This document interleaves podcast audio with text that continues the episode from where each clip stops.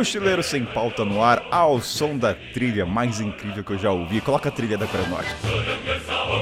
Enfim, com essa música maravilhosa de fanfarra, vamos chamar diretamente a bancada, os sobreviventes, né? Aqui nada de sensacionalismo, não é sobrevivente porra nenhuma. Vamos até trazer esse ponto no programa. Mas vamos lá, diretamente de Itapema, ele que é o homem mais barbudo, lindo, grande amigo, Marcos de Lacumbre, escritor, fale bem ou fale mal, mas falem dele. Bem-vindo, meu querido. Obrigado, Kainan. É uma honra estar de novo aí com vocês para bater um papo aí sobre esse país maravilhoso. Ele diretamente de São Paulo, o caroneiro vermelho, ele que tá um tempinho sem aparecer aqui. Bem-vindo, Tomate. Ah, bom dia, boa tarde, boa noite. Estamos de volta aí. Demoramos, mas sempre presentes. Dessa, dessa vez do outro lado da bancada. Fazendo co comigo. Ele nunca foi, mas vai fazer parte aqui do Acidez como entrevistador. E ele, pela primeira vez, o convidado com o maior fuso horário já da história desse programa, o paraense que mora na China. E ó, guardem esse nome. Esse cara vai aparecer mais vezes aqui. Bem-vindo, Caleb, diretamente de Qingdao. Ei, galera, obrigado, uma honra estar aqui, cara. Essa conversa vai render, hein, Coreia do Norte. Então, sobe a trilha e vamos pro check-in.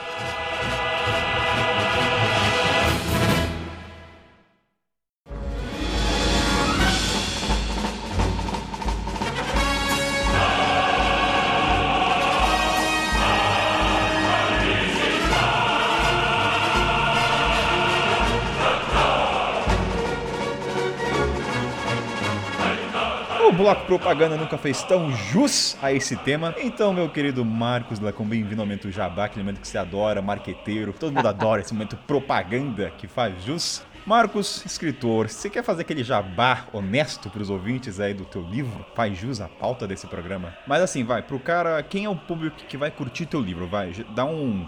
É uma escrita rebruscada? Que qual é o perfil, né, que a galera curte? É um livro para curiosos, aficionados por mundos é, enclausurados por outras nações. É, e também um livro para quem quer se questionar se o que vivemos aqui no mundo ocidental é de fato a liberdade ou se estamos aí presos a convenções sociais que dizem respeito à vaidade, à internet, a bandeiras de benevolência, a sinalização de virtude, a cancelamentos. Né? Portanto, é um livro de um personagem, um jornalista super malquisto em seu ambiente de trabalho que vai cobrir uh, um fato na Coreia do Norte e acaba traçando paralelos da sociedade em que ele vive no Ocidente com a sociedade eremita da Coreia do Norte e é um livro que não tem muitas não é um livro para respostas para quem busca respostas mas sim é um livro para quem gosta de questionar a muitas questões. Quem quiser comprar o livro, o link estará na descrição. E também quem ilustrou partes do livro, o nosso querido ilustrador Guto. Caso você queira o trabalho dele também, você pode ver na obra de Marco. E Marco, ouvinte também ganha coisa, né? Duas coisinhas. Primeiro, daremos um livro para a pessoa, vamos valorizar a criatividade. É um concurso de criatividade. Então solta aí como é que vai funcionar. Qual é a pergunta? Vai? O cara tem que responder. Depois eu falo qual é a parte burocrática. Qual é a pergunta para o ouvinte ter que responder? Acho que dá para bolar uma pergunta lá no post que vai estar tá relacionado ao tema da, do, do podcast da Coreia do Norte, lá no Mochileiro Sem Pauta. Eu acho que dá para fazer para que as pessoas respondam a pergunta: o que você diria numa mesa de bar com Kainan Ito, Marcos de la Cumbre e Kim Jong-un. Sejam criativos, vocês que acompanham ou não o meu trabalho e do Kainan, sejam criativos e relacionem aí o que vocês quiserem falar com o gordinho da Coreia do Norte. E nós escolheremos a melhor resposta. Então, nada de sorteio nessa bodega aqui, vamos valorizar. E questão do livro, Marcão, um cara que comprar o teu livro aqui pelo podcast, manda uma mensagem, não ganha nada em troca, compra aí que valorizar a obra de arte. Mas assim, quem sabe o Marcão dá um agradinho na dedicação ali, né? Ele faz um agradinho a mais, em vez de fazer aquela escrita copiada, ele faz uma coisa mais Olha dedicada. aí. Ó, não, o cara quebrou todas as minhas dedicatórias falando que são mecânicas, né? Agora, mas você imagine eu ter. Aí eu seria o cara mais criativo do mundo, fazer uma de cada, né? Mas enfim, todas saem com. Todas saem com, com dedicatórias, com muito carinho, assino de punho, né? Mas o, a pessoa que comprar pelo Mochileiro Sem Pauta, eu, eu dou um beijinho, eu passo um batom e dou um beijinho na página da dedicatória. Mentira, mentira, por favor, não sou um rapaz que mente, eu só faço brincadeiras. Agora, pode, pode é, é, é interessante, né? Quem vir pelo Mochileiro Sem Pauta, até para eu, eu passar essa informação aí para o Kainan, que vem desenvolvendo um trabalho único no quesito podcast sobre viagens e viajantes. E último recadinho, né? Questão do prêmio desse livro. As regras estão tá lá. Você vai ter que seguir o Marcão de la Cumbre no Instagram, o Mochileiro Sem Pauta e o meu. E é só isso. Mas nada, só segue. Depois você pode seguir se quiser, se não gostar do nosso conteúdo. Liberdade aqui. Nada de, entendeu? Comunismo aqui. Nada de te obrigar. Pode me entendeu? seguir, pode ler o livro, pode me cancelar, porque eu sou incancelável. Assim como o Mochileiro Sem Pauta e o Cainaíto somos, somos incanceláveis. Agora, com todo respeito, eu vou chispar você daqui porque tem outra propaganda que não tem nada a ver. Então, vamos continuar. E ao som dessa propaganda, vamos pro segundo jabá aqui. E para você ouvinte, já pensou em planejar sua volta ao mundo? Cara, tem duas coisas você ouvinte do podcast que só encair na estrada ao nosso estilo aqui dos convidados, com todas as histórias, ao estilo mochileiro sem pauta, vamos dizer assim. Duas coisas básicas. Primeiro, descobrir quanto vai custar sua viagem e o segundo, juntar essa grana o quanto antes, fechado? Então o que, que eu tenho para vocês aqui? O planejador de sonho. Ele é uma ferramenta, galera, desenvolvida para fazer qualquer pessoa comum viajar o mundo em poucos meses sem ter nenhum din-din guardado no bolso. Então como é que funciona? No link na descrição desse episódio vai ter um quiz e lá você vai responder o estilo de mochileiro que você quer ser, que você pretende, seja Nutella ou seja o raiz, o estilo que você mais se identificar e ele vai te dar um custo da sua viagem. Não importa o continente, até Coreia do Norte. Então você vai ter um acesso ao link com vários workshops que vão ensinar para você passo a passo para você juntar essa grana o quanto antes. E nesse workshop, galera, vocês vão ver relatos de pessoas que pensavam que jamais iriam viajar na estrada e depois de seis meses, depois de fazer tudo, seguir, ver os vídeos bonitinho, seis meses que a galera tava na estrada. Então é o seguinte, tá o link na descrição desse episódio, aproveita essas informações, todo o quiz lá, aproveita, suga tudo, aproveita, vê vídeo. E cara, acelera essa seu sonho aí de cair na estrada ao estilo mochileiro sem pauta fechado. Então, link na descrição também, então Bora lá. E último recado, antes que eu esqueça, antes de acabar essa trilha, haverá uma live semana que vem. Não vou dizer aonde estará no grupo Telegram. Não vou falar no Instagram nem aqui. É lá no Telegram. Então é isso. Fechou? Bora começar o programa.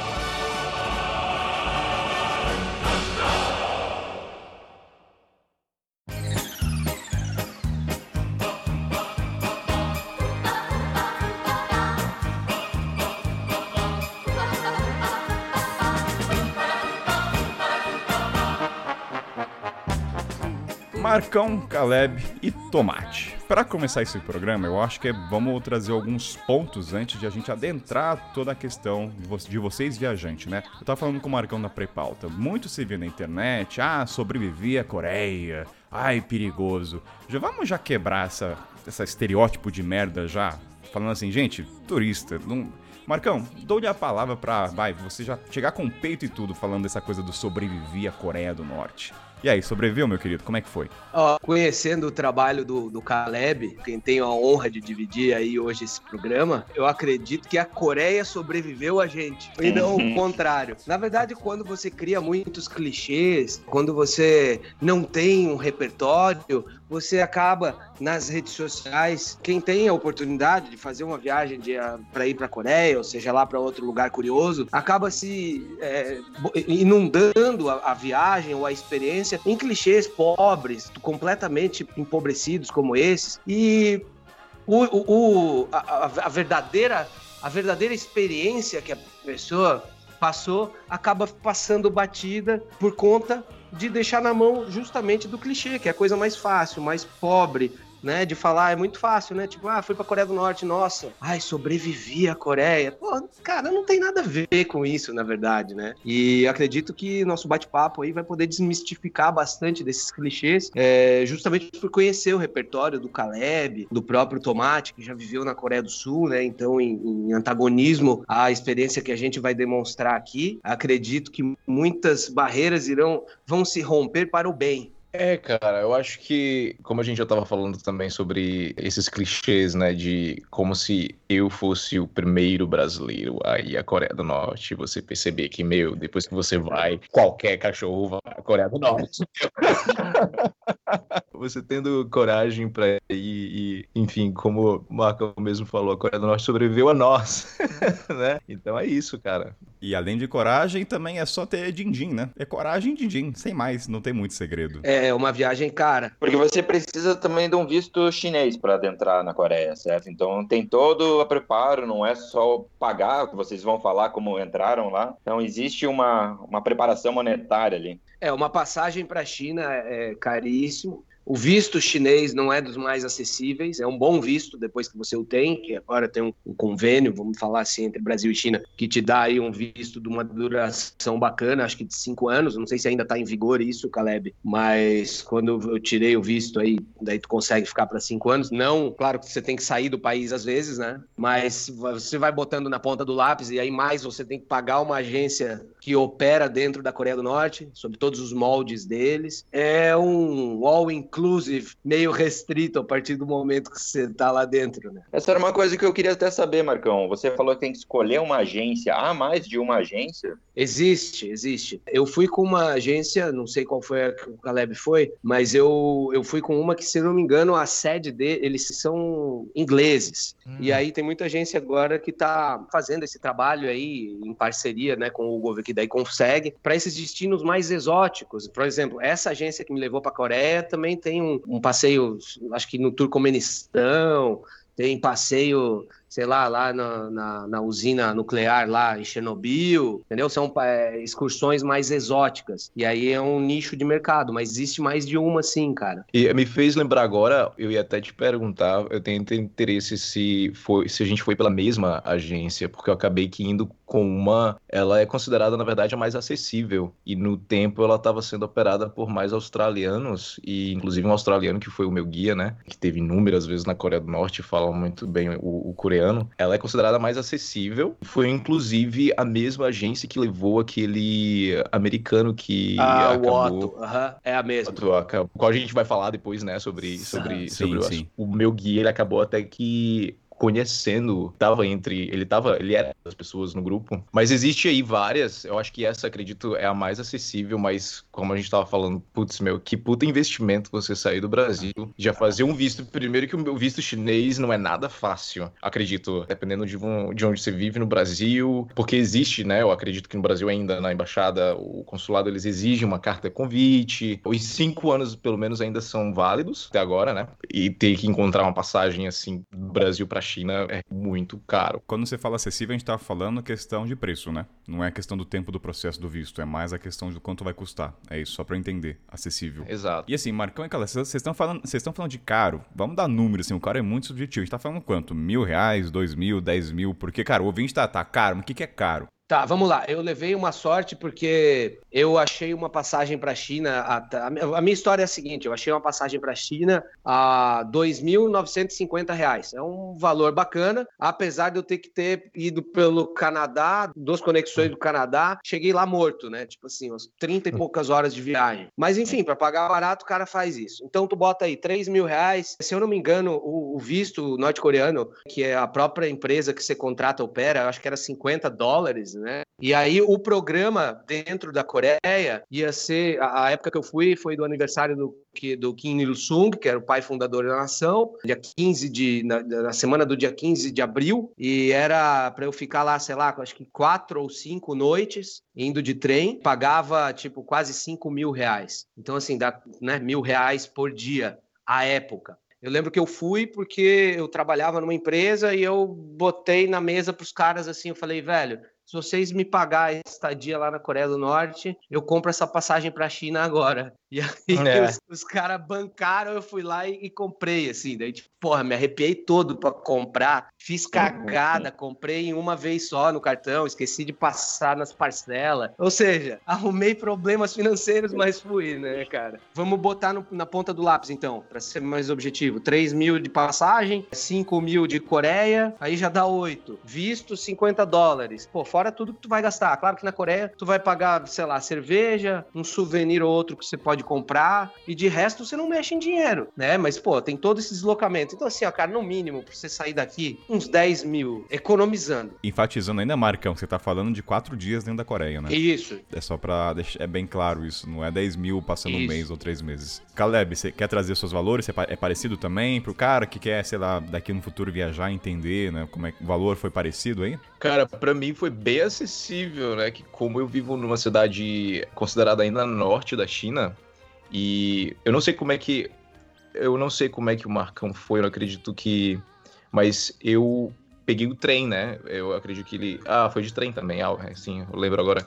Mas porque a passagem em si de avião, porque você pode, tem uma opção que você pode sair de Pequim a Pyongyang de avião, só que essa passagem ela é cobrada à parte e é muito cara, tipo, acredito, para mim é bem cara, porque acredito que só a ida, se eu não me engano, estava me cobrando como de 150 a 200 euros, se eu não me engano. E realmente a frequência é muito baixa, na verdade, de voos de Pequim a Pyongyang. Claro que é uma experiência, eu acho que super inédita, mas eu escolhi, né, optei de trem. Então o voo que eu fiz foi Qingdao a Dandong, que é a cidade onde fica a cidade que você pega o trem que já fica de fronteira com a Coreia do Norte, que fica mais ao norte da China, né? Mas em tudo eu paguei 3.500 GMB moeda local, mas passando para real ficaria mais ou menos 3 mil reais. Uhum. É, e eu não fiquei tantos dias, na verdade, como o Marcão, eu fiquei três noites apenas. A agência pela qual eu fui realmente era, é a mais acessível. Realmente os três dias foram muito acessíveis, acredito, não, as três noites por esse preço, incluindo o hotel, a passagem de trem, ida e volta, de Dandong a Pyongyang, de Pyongyang a Dandong, né, voltando, e claro que eu paguei a passagem de Qingdao a Dandong à parte, mas o visto também, eu acredito que realmente no total é bem é um valor bem acessível. Você já estando na China, claro.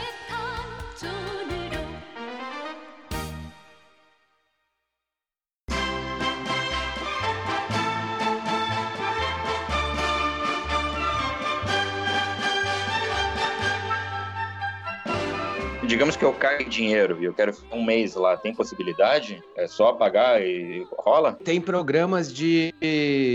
Né, daí dentro do site dessas empresas que operam o turismo lá, você tem os níveis, né? Por exemplo, quando eu fui, eu fiquei no. Eu acho que o meu era, era excursão era B, tinha o A, B e o C. A galera do grupo A, a gente vai tudo numa galera só, mas a galera do grupo A volta dois dias antes, que são os que ficam menos tempo. A galera do B fica, sei lá, eu fiquei cinco dias. A galera do grupo C, que ficou quando eu fui embora, provavelmente ficou, sei lá, uma semana, dez dias lá. Então, assim, eu não sei se tem programas de um mês, tá, Tomate? Eu tô bem desatualizado quanto a isso. Mas eu lembro que quando eu fiz a busca, tinham programas de 15 dias, de 16, 17 dias, entendeu? Deus que vão pro interior do país e tal. Só que há relatos, cara, que assim, porra, cara, foi suficiente, assim, ficar cinco dias, um uma hum. semana os caras já estão assim, tipo, querendo morrer, entendeu? A galera que vai, né? E aí os caras falam assim, puta, bicho, pô, já me arrependi, já na primeira semana, cara, porque tu fica realmente isolado, né? Tem gente que não consegue lidar tanto com isso, né? Tipo, de ficar desconectado, é, né? E tipo, chega uma hora, cara, é igual assim, tipo, ah, tu vai pro Peru, aí, porra, no Peru é só ruína, ruína, ruína, ruína, e a última cidade que tu vai ver é Machu Picchu. Mas tu já viu ruína pra cacete, velho. Chega lá em Machu Picchu, não tem toda essa energia que a galera diz que tem, entendeu, velho? Então, velho. Tu tá lá na Coreia do Norte, tu fica vendo estátua, estátua, estátua, estátua, daqui a pouco tu tá fazendo cagada e subindo numa delas, entendeu? Ô Marcão e Caleb, eu acho que antes de a gente dar continuidade, eu tenho que assumir a posição aqui do ouvinte que sempre passa essa, essa pergunta na cabeça, né? Que vocês devem ter recebido. Por que diabos Coreia do Norte? Por que viajar? Já vamos também quebrar essa pergunta com uma pergunta quase que retórica, as pessoas já esperando, né? Sempre. Então, vocês querem dar o, o padecer de vocês sobre como responder? Por que ir pra Coreia do Norte, Marcão e Caleb? Pra mim, cara, foi sempre essa fascinação por lugares com inúmeros estereótipos pintados pela mídia ocidental como ou super perigosos ou super inacessíveis e nada recomendáveis. Eu acho que para mim, cara, quando me dá um tesão grande demais, cara, quando a pessoa fala assim, quando eu vejo like, tipo lugares onde as pessoas falam, cara, não vai, é perigoso, cara, não vai, esse, esse lugar aí é, não vale a pena, não tem nada, não é nem turístico. Cara, isso me dá ainda mais tesão de visitar o lugar. Além do mais, essa coisa de que, meu, eu, eu sempre imaginei que a Coreia do Norte não é isso tudo que pintam. Não pode ser. Claro que existem os estereótipos, eu acredito que cada estereótipo, no fim das contas, tem um pouco de verdade nisso, né? Como a, a analogia que eu usei quando eu tava conversando contigo, Kainan, sobre, sobre o brasileiro, né? O estereótipo do brasileiro de que o brasileiro gosta de carnaval, gosta, o brasileiro gosta de festas. E é um estereótipo que a gente tem, a gente leva para o exterior, todo mundo sabe quando vai para o exterior, a gente sabe disso quando a gente fala que é brasileiro. Então isso tem uma verdade, né? Claro, não todo mundo gosta de festa, mas a maioria. Então acredito que com relação à Coreia do Norte, eu acho que eu queria ver se era realmente tudo isso que a gente vê, o que a mídia pinta. Por exemplo, ah, todo mundo com cabelo, com corte de cabelo igual, as pessoas oprimidas, passando fome, ou inúmeros outros, claro que não são estereótipos, mas será que realmente é verdade? Vamos lá conferir, entendeu? Claro que ainda assim a gente tem pouco acesso de fato, a gente não, a gente não vai entrar na casa de um local, a gente não vai botar, tipo, papo uh, realmente, de verdade, falar com, com eles, uh, ou ter essa, esse direto acesso, mas ainda assim, o pouco que nos mostram é o suficiente para ainda assim quebrar preconceitos, entende? Cara, o Caleb colocou muito bem a questão do fascínio, né? O cara, porque geralmente nós, pessoas que buscamos destinos assim, a gente é completamente fascinado por questões geopolíticas, história, questões é, do contexto contemporâneo, como se vive agora. A história da Coreia do Norte é riquíssima, é marcada por, por entraves mundiais. E, cara, quando eu decidi para a Coreia do Norte, eu olhei para países, por exemplo, como Cuba, que ainda não fui, e penso, putz, como seria bacana ir para Cuba 20 anos atrás. Porque os países são mutantes. A Coreia do Norte, agora já falando de uma questão até política histórica, a Coreia do Norte ela sempre foi tratada como seus inimigos ou, ou, ou, na comunidade internacional como um país que em breve irá colapsar, em breve irá ruir. E eles ainda estão resistindo. Estão resistindo por uma, uma dezena de fatores que a gente vai abordar aqui ainda. Mas então, enquanto isso não acontece, e eu tenho para mim que isso vai acontecer, enquanto esse colapso da Coreia do Norte não chega com a queda dessas estátuas de bronze, é muito bacana eu ter ido lá e ter testemunhado esse período da história. Assim como seria bacana eu testemunhar Cuba após a queda do Fulgêncio Batista, né? Hoje você vai para Cuba e já, putz, cara, já se perdeu muito de todo aquele romantismo da revolução e tal. Tá muito mais aberto. E eu acredito que esse é o caminho natural da Coreia do Norte por uma via ou por outra. Então, é muito importante, foi muito importante para mim, e acredito que pelo Caleb, por esse fascínio que pessoas como nós temos, para ser testemunha, e por isso também escrevi o livro, para ser testemunha desse momento de um país cheio de história, um país que foi invadido diversas vezes, que tem inimigos de morte. Então, é por isso, é por esse apreço a testemunhar algo que logo, logo vai mudar.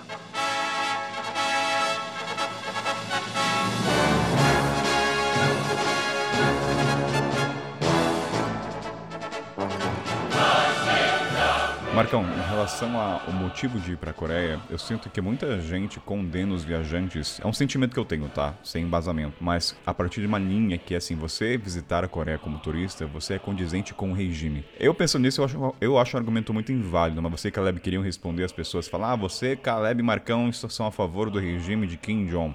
Assim, concordam com isso? É o mesmo que você porque eu parto do pressuposto que essa pergunta é muito inválida se você vai pra, também para os Estados Unidos, que indiretamente quer dizer que você também está favorecendo guerra na Síria e outros países. Mas é. vocês querem comentar sobre isso ou. Não, assim, Kainan, eu, eu, eu, vou tentar ser breve. É assim, é uma pergunta muito rasa. Quando, se, se a gente recebe uma pergunta assim, eu, eu não costumo receber perguntas assim porque, sei lá, a pessoa meio que já está situada no meu trabalho. Mas eu sei que isso acontece. Mas isso é tudo fruto da polarização atual. Tipo, o cara quer ser um inteligentinho, quer colocar a sua pergunta retórica é, sempre no primeiro posto para colocar alguém em saia justa.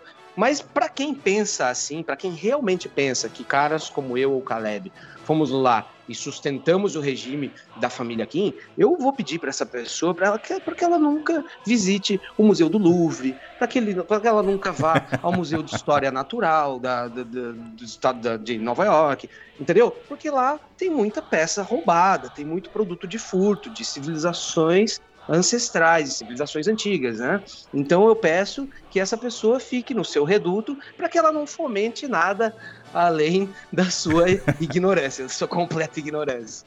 Eu tive, eu tive que fazer essa pergunta porque muita gente fez essa pergunta para mim. É importante trazer, mesmo que a resposta você já saiba qual seria, mas é importante pro ouvinte. Sim, sim, sim. Também vou comentar bem rápido. Foi muito bem colocado também é, pelo Marcão sobre o Museu de Louvre. Eu também é, citaria Londres, cara. Um museu de história ou tantos artefatos que foram tomados de outros países, meu. E as pessoas, tipo, Londres é uma das cidades mais visitadas do mundo. Mas no meu ciclo de amizade aqui na China, tem muitas pessoas que não viajam, que eu conheço uh, aqui também, me fazem esse tipo de pergunta. Primeira coisa que eu falo, bem, eu, eu pergunto o que, que você faz na China China. Se, meu, eu não estaria vivendo na China, cara. Ponto. E eu não quero falar muito sobre a China, né, também, porque é algo bem polêmico, mas para quem conhece e sabe sobre a China e direitos humanos, eu acho que vou deixar cada um fazer o seu dever de casa, porque não quero falar muito sobre China e direitos humanos, mas eu não estaria vivendo na China, cara.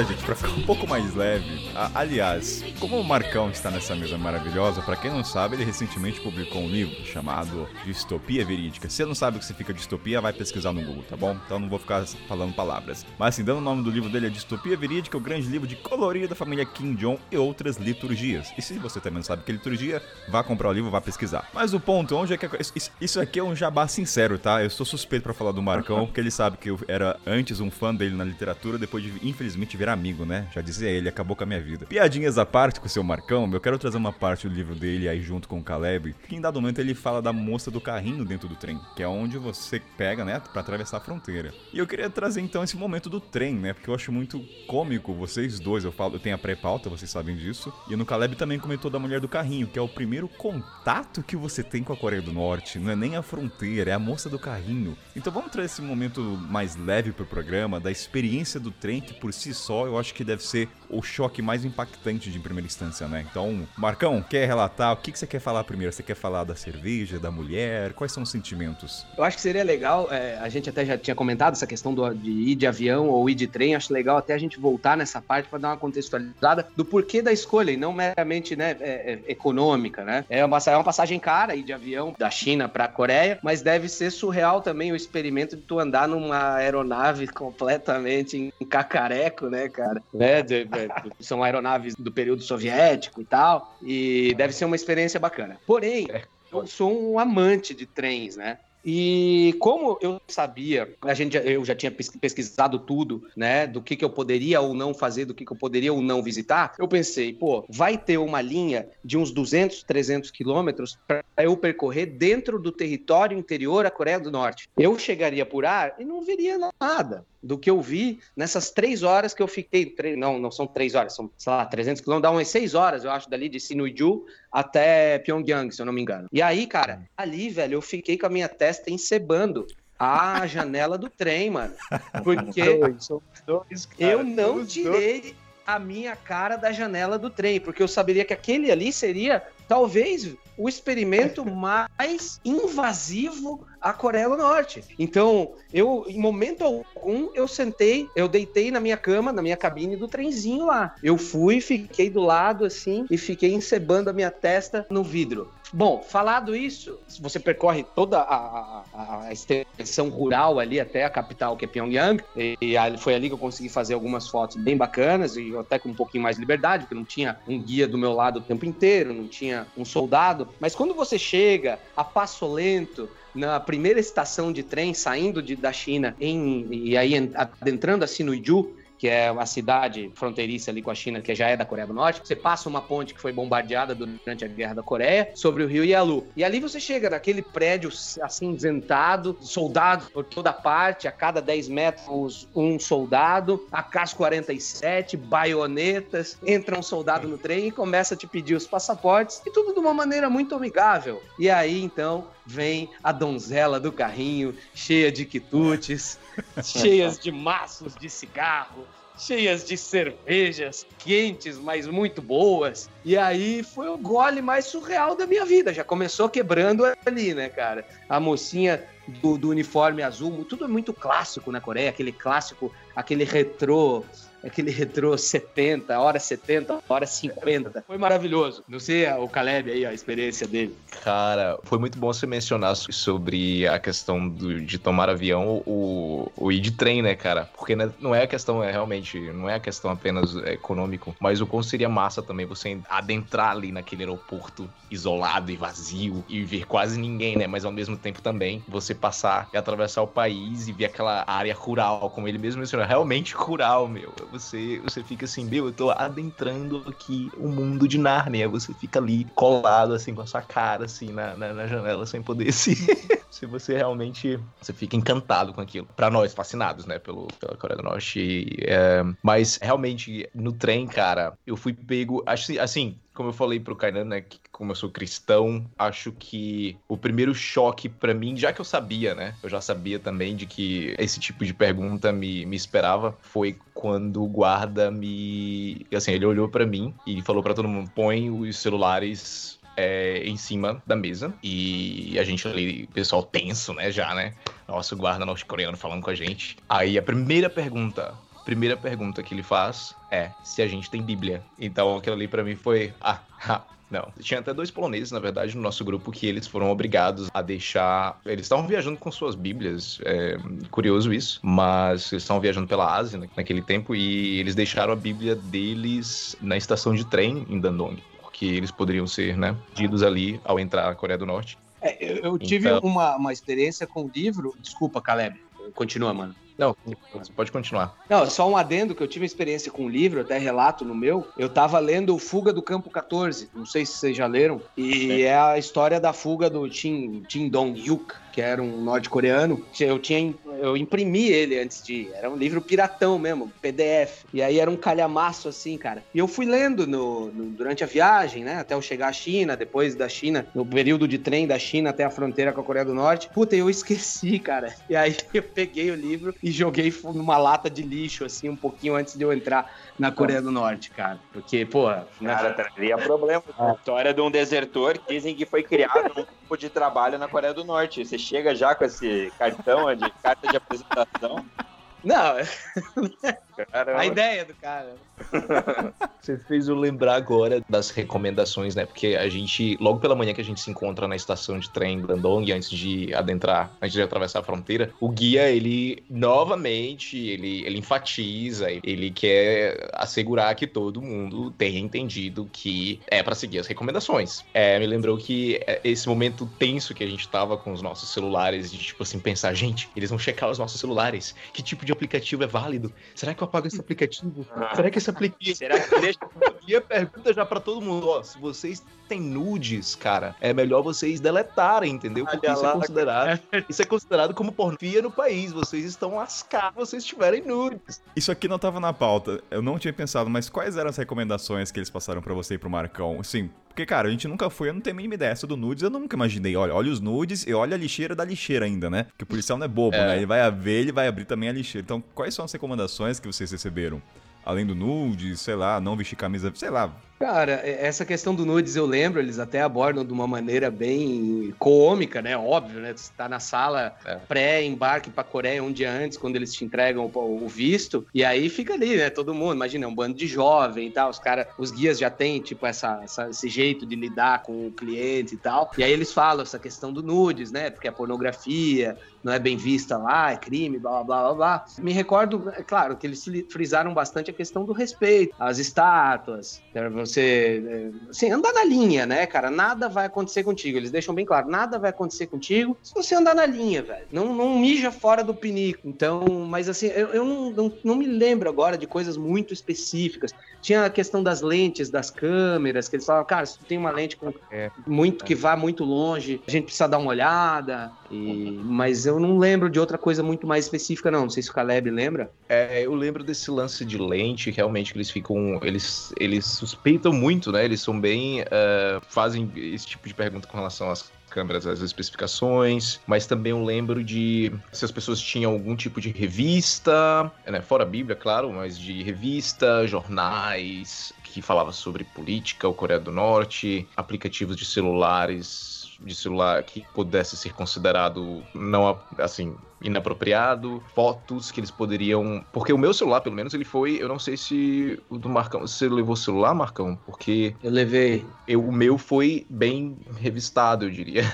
na cara, entrada, né? quando... né? na saída. É, nas, é, exatamente, cara. Isso que foi o fato mais curioso, cara. Até é legal que tu falou isso, porque assim, ó, quando eu cheguei, eu fui o primeiro da galera a ser revistado. E aí eles pegaram a minha câmera e começaram a ver todas as fotos que eu tinha já feito ali na China e tal. tava, sei lá, dois, três dias na China só. E aí começaram a ver e tal. Falei, ah, tá bom, né? Não tenho nada mesmo, nem entrei no país ainda, né? Pra ter alguma coisa estranha. E aí eles olharam mais uma meia dúzia de galera ali, beleza. Empilharam os passaportes e foram embora. E aí, pra sair, cara, eu troquei todos os meus chips, cara. Eu peguei o chip da minha câmera, botei dentro da GoPro, botei outro tipo dentro do tênis, porque, ah, eu não queria perder nada, entendeu, velho? E aí acabou que os caras cagaram pra minha câmera. Nem olharam porra nenhuma, tá ligado? E aí isso já é uma quebra também, né? Que tipo, tu pensa assim, cara, é a saída que é o, o fudido. Nada, velho. É.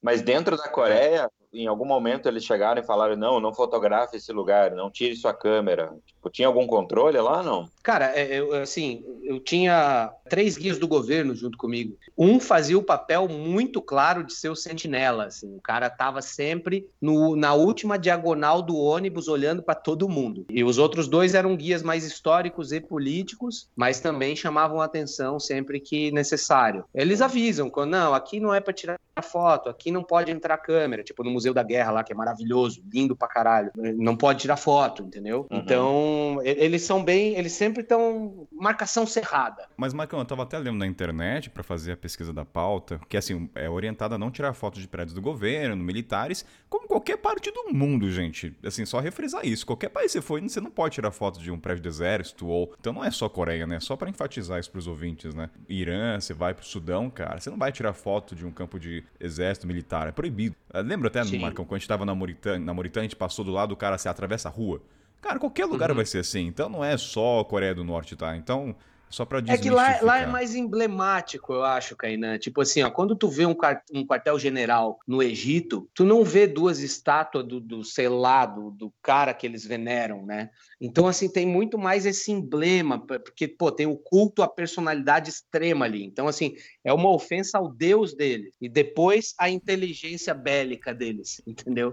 Tem uma coisa arquitetônica também envolvida, né? Que é. não tem nos outros. Entendi. Mas eu acho que com esse lance de. Claro que tirando, né, todos esses lugares considerados estrategicamente importantes para o país, como a questão de, dos militares e alguns lugares também que dizem ser estratégicos na cidade não tirar foto, mas eu acho que também eu mencionaria o supermercado. A gente foi em um supermercado se eu não me engano, eu tinha perguntado para um dos nossos guias, ele tinha falado, pelo menos no tempo que a gente foi, era o segundo havia apenas dois supermercados na capital e esse era um dos supermercados que a gente tinha ido. Mas só para ressaltar também que eu não sei porque a gente só tinha dois guias, a gente não recebeu um sentinela assim. Eu não sei se porque o nosso grupo era um pouco menor em comparação ao seu, porque a gente não tinha essa classe do A, B, C e D. Todas as uhum. pessoas que foram no realmente ficaram as três noites, então deve ser por isso que a gente foi mais, talvez foi por isso que a gente, o nosso grupo tenha sido menor. A gente não teve esse sentinela, mas a gente foi nesse supermercado e logo que a gente entrou, a gente eles nos levaram levaram para um, um lugar onde a gente podia trocar dinheiro, né? Porque é importante também dizer que você não pode entrar com nenhuma outra tipo de, nenhuma outra tipo de moeda, a não ser, se eu não me engano, você pode entrar com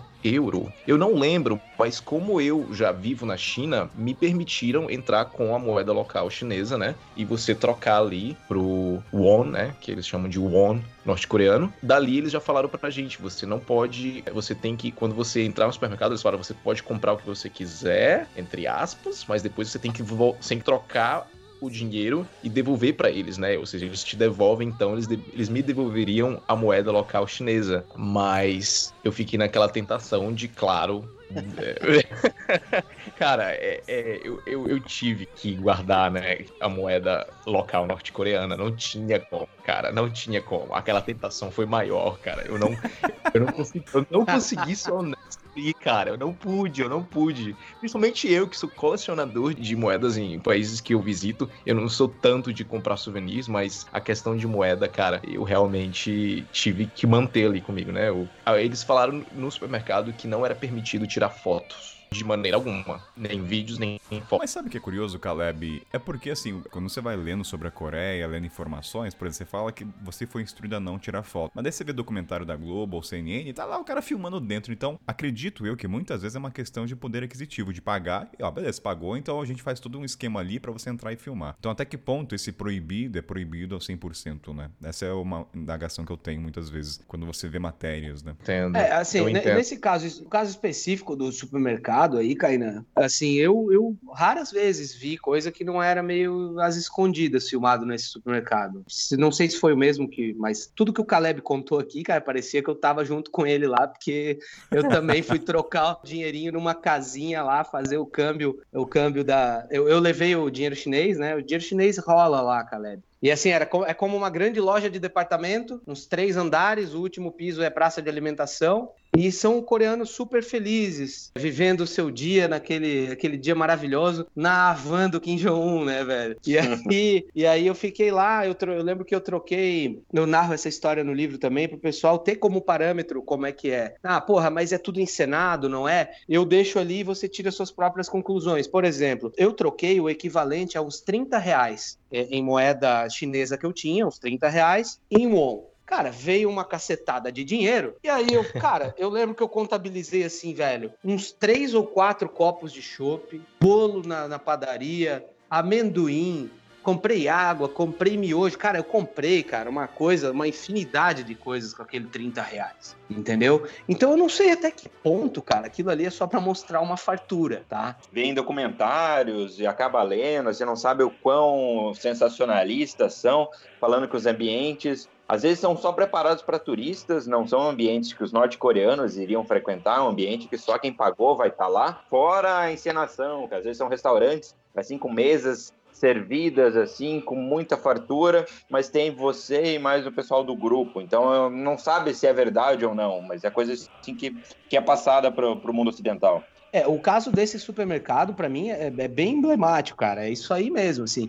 E aí, como eu também sou um aficionado colecionador de moedas, transgressor por natureza, Aí eu troquei as, as notas e não veio nenhuma com a cara dos, dos semideuses lá, né? Que é a, a face do, do Kim Il-sung e do Kim Jong-il. Uh, e aí, o que que eu fiz, cara? Eu ia no supermercado, comprava algo com uma nota bem alta que eu tinha, para eles me dar quanto mais troco possível, para ver se vinha uma moeda com a cara dos caras. E numa dessas eu consegui, o mais próximo que eu consegui foi uma, uma cédula, acho que são de 10, 10 won, que daí são as, as três faces das Forças Armadas, Exército, Marinha Aeronáutica. Atrás eu acho que tem aquele arco do triunfo deles da Guerra Coreana. E aí esse ali foi tipo o marco que eu consegui. Eu não sei quais foram as, as notas que o Caleb conseguiu, se ele conseguiu de fato um busto daqueles dos semideuses lá, mas é interessante, foi interessante a minha corrida. Eu era o Indiana Jones na Coreia do Norte. Cara, eu não cheguei a conseguir essa moeda, cara, mas mas o engraçado é que a gente tava, tipo, meio que trocando figurinhas entre as outras pessoas que estavam no nosso grupo, né? Nosso grupo tinha que tinham, tinham poloneses, australianos, cara, Canadá, é, britânicos. Tinha até uma brasileira, inclusive, do, do, do, Rio de Janeiro, que a mãe, que os pais sequer sabiam que ela,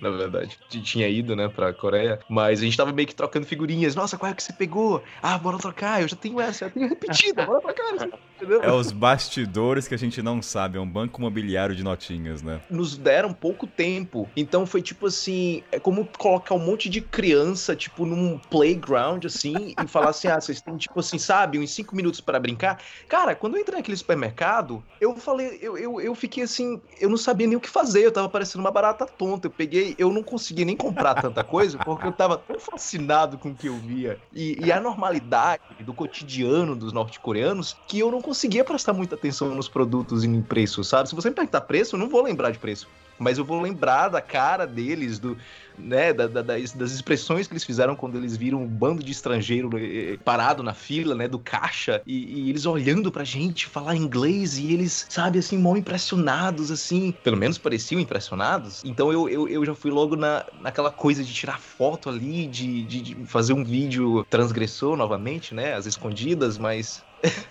Valeu a pena. Experiência de supermercado a ser significa, né? E, cara, uma pergunta: as pessoas estavam sorrindo dentro do supermercado? Ou tava aquela cara fechada, como a gente vê? Cara, daria uma bela locação por uma propaganda da Doriana lá, velho. Tava uma família feliz, velho.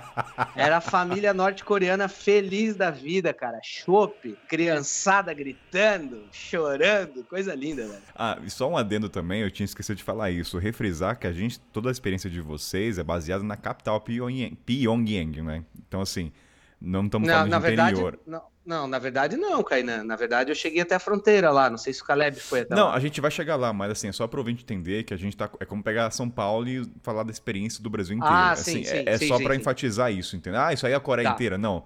É outra realidade, são os privilegiados dos privilegiados. Isso aí você pesquisa, gente. Parte histórica, vai. Vai buscar Não, conhecimento. é, é, mas- cara, assim, ó, É, Pyongyang, cara, usando aí, tipo, uma analogia, assim, tipo, né, uma metáfora, sei lá. Cara, Pyongyang parece, assim, a, a, casa do senhor feudal, assim, quem mora perto dele ali é, é o sortudo, e nem tanto assim também, mas parece, assim, a grande, é, a grande casa do senhor, né, do engenho, sei lá. Marca, uma coisa que eu pesquei, agora que me veio à cabeça, em nenhum vídeo ou matéria que eu vi mostrou a casa dos ditadores, né? Eu não sei, aqui é a casa onde. Ninguém sabe onde mora. Ah, não sabia disso. Eu fiquei falei, cara, ninguém falou, aqui é a residência do. Ninguém sabe então onde mora? Não, há um mistério, há um mistério. Deve, deve morar em um bunker, né, cara?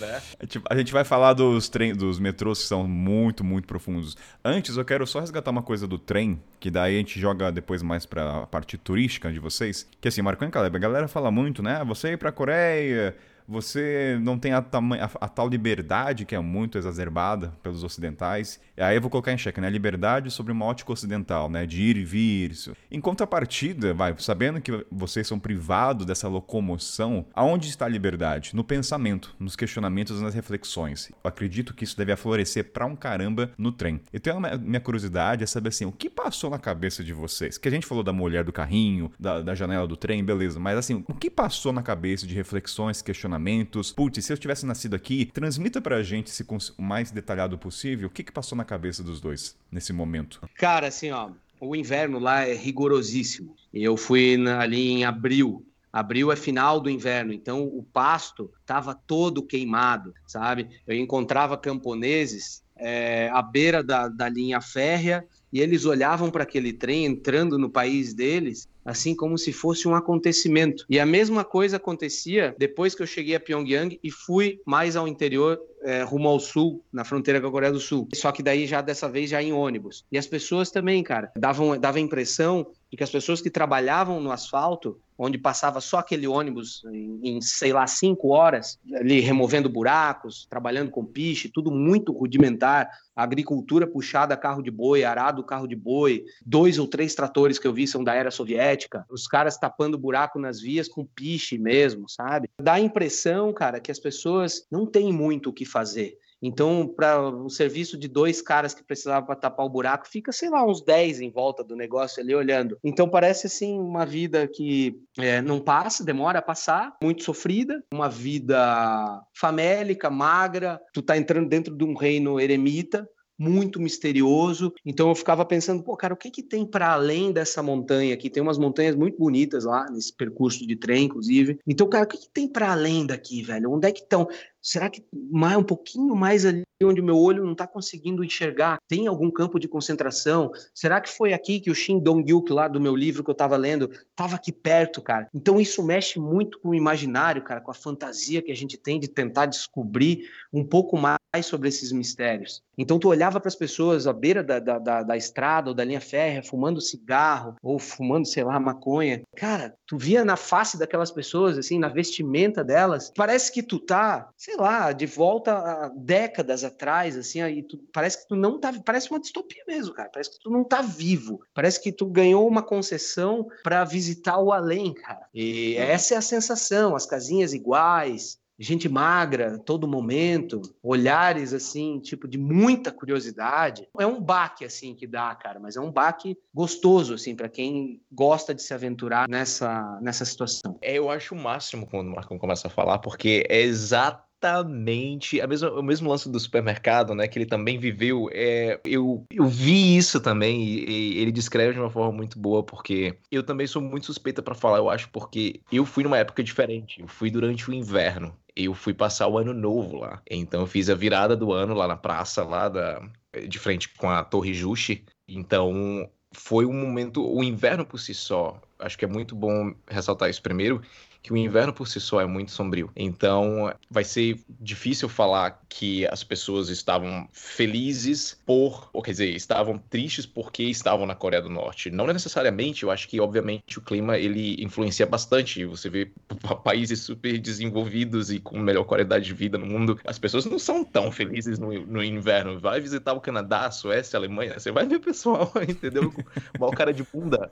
Então, tipo, eu acho que a Coreia do Norte você vê muito isso também. Me remete também muito a quando eu os via, né? Por exemplo, você vai passando ali, atravessando o país, você vê, como o Marcão falou mesmo, o pessoal ali tapando buraco. Você vê aquela, uma, um, um estilo de vida meio camponês, completamente diferente do pessoal da capital. É realmente muito diferente, muito diferente. É como se as pessoas realmente da capital ali, de Pyongyang, fossem as privilegiadas por estarem na capital. Sempre vinha aquela, aquela imaginação é, e tantas, tantas perguntas sem respostas, né? Porque também foi uma das instruções, né? Uma das recomendações dos guias para a gente ter muito cuidado com as perguntas que a gente fazem pro, que a gente faz para os nossos guias norte-coreanos. Cuidado para não fazer uma pergunta que pode insultá-los, que pode ofendê-los, porque pode causar problemas. Então, eu queria fazer milhares de perguntas, mas sempre aquela coisa: será que é apropriado? Será que não é apropriado? Uma coisa também perguntar é: o que, que é liberdade? Como você define a liberdade também, né? Estava falando com o Karen dias atrás. A nossa perspectiva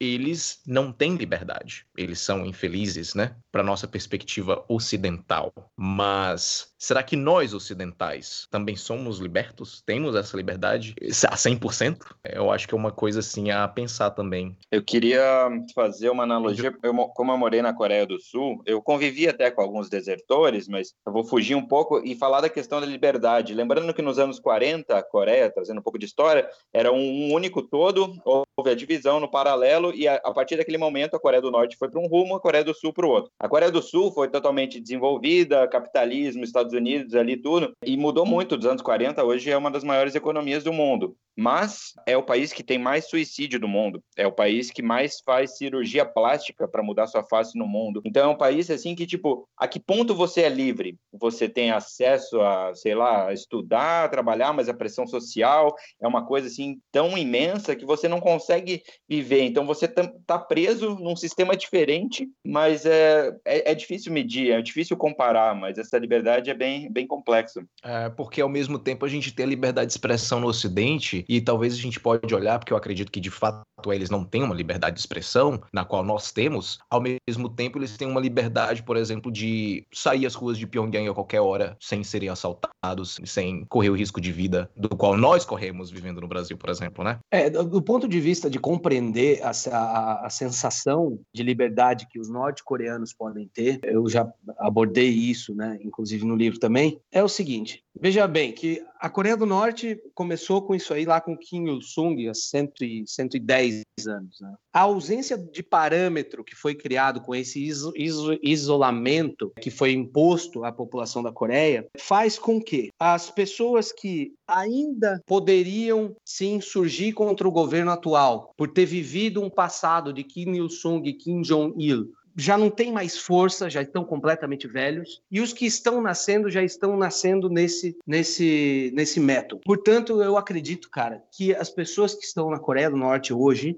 sofrem, obviamente sofrem, mas não sabem hum. que sofrem. E quando você não discerne sobre isso, você é completamente incapaz de criar alguma resistência ou algum mecanismo de mudança. Então, tipo, a completa falta de ciência de que as condições às quais eles vivem não são legais e que todas as músicas que eles são obrigados a ouvir, de uma entrada de supermercado a uma estação de trem, a uma parada de ônibus, diz que a água do meu país é melhor, é, salve o camarada Kim. Cara, eles vivem num estado completo de lavagem cerebral. E aí me parece que Pyongyang faz às vezes de, de, de, um sistema de nepotismo onde as pessoas, 3 milhões de pessoas que vivem em Pyongyang são as felizardas e que, portanto, são amigas do coroné, e aí tem um privilégiozinho ou outro. Mas a realidade para o resto do país, que tem aí mais, tirando os 3 milhões de Pyongyang, nós temos mais 22 milhões dentro da Coreia do Norte. Onde estão essas pessoas? Como vivem essas pessoas? Esse Será é o questionamento que eu faço.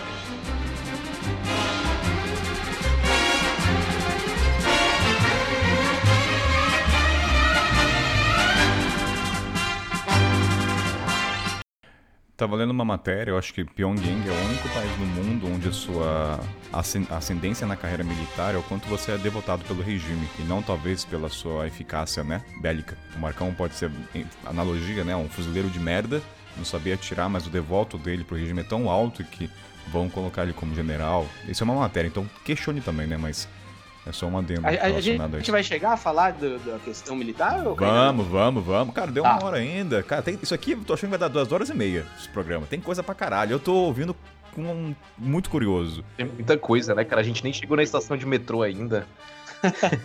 eu só queria fazer um adendo que o Caleb falou, né? Que você recebe as instruções de não fazer perguntas que podem ser que insulte, né? O guia. Aí, de volta pro livro do Marcão, eu queria trazer esse ponto, Marcão. Porque eu imagino, vai, que o guia deve estar preparado para esse tipo de pergunta. O cara sabe que vai vir um cara ali com pé direito. Então, a pergunta. Marcão, você quer trazer o momento que você fez a pergunta? Pode soar uma puta ofensa, né? É, eles são bem lisos, cara, tá? Eles são preparados para isso, para desviar, eles são ensaboados, né, bicho? Como eu fui para lá sabendo de todo esse engessamento do turismo lá dentro, e eu já fui com a, a intenção de escrever um livro, eu precisava tornar a coisa mais agradável, mais desafiadora. Não que eu fosse subir em cima de uma estátua e mostrar a bunda, mas assim, eu, eu precisava colher algumas, algumas reações deles. E como que eu ia conseguir? Eu ia conseguir fazendo alguns questionamentos com educação, porém com provocação. Eu lembro do primeiro questionamento que eu fiz, foi debaixo daquele arco entre as duas mulheres coreanas que simboliza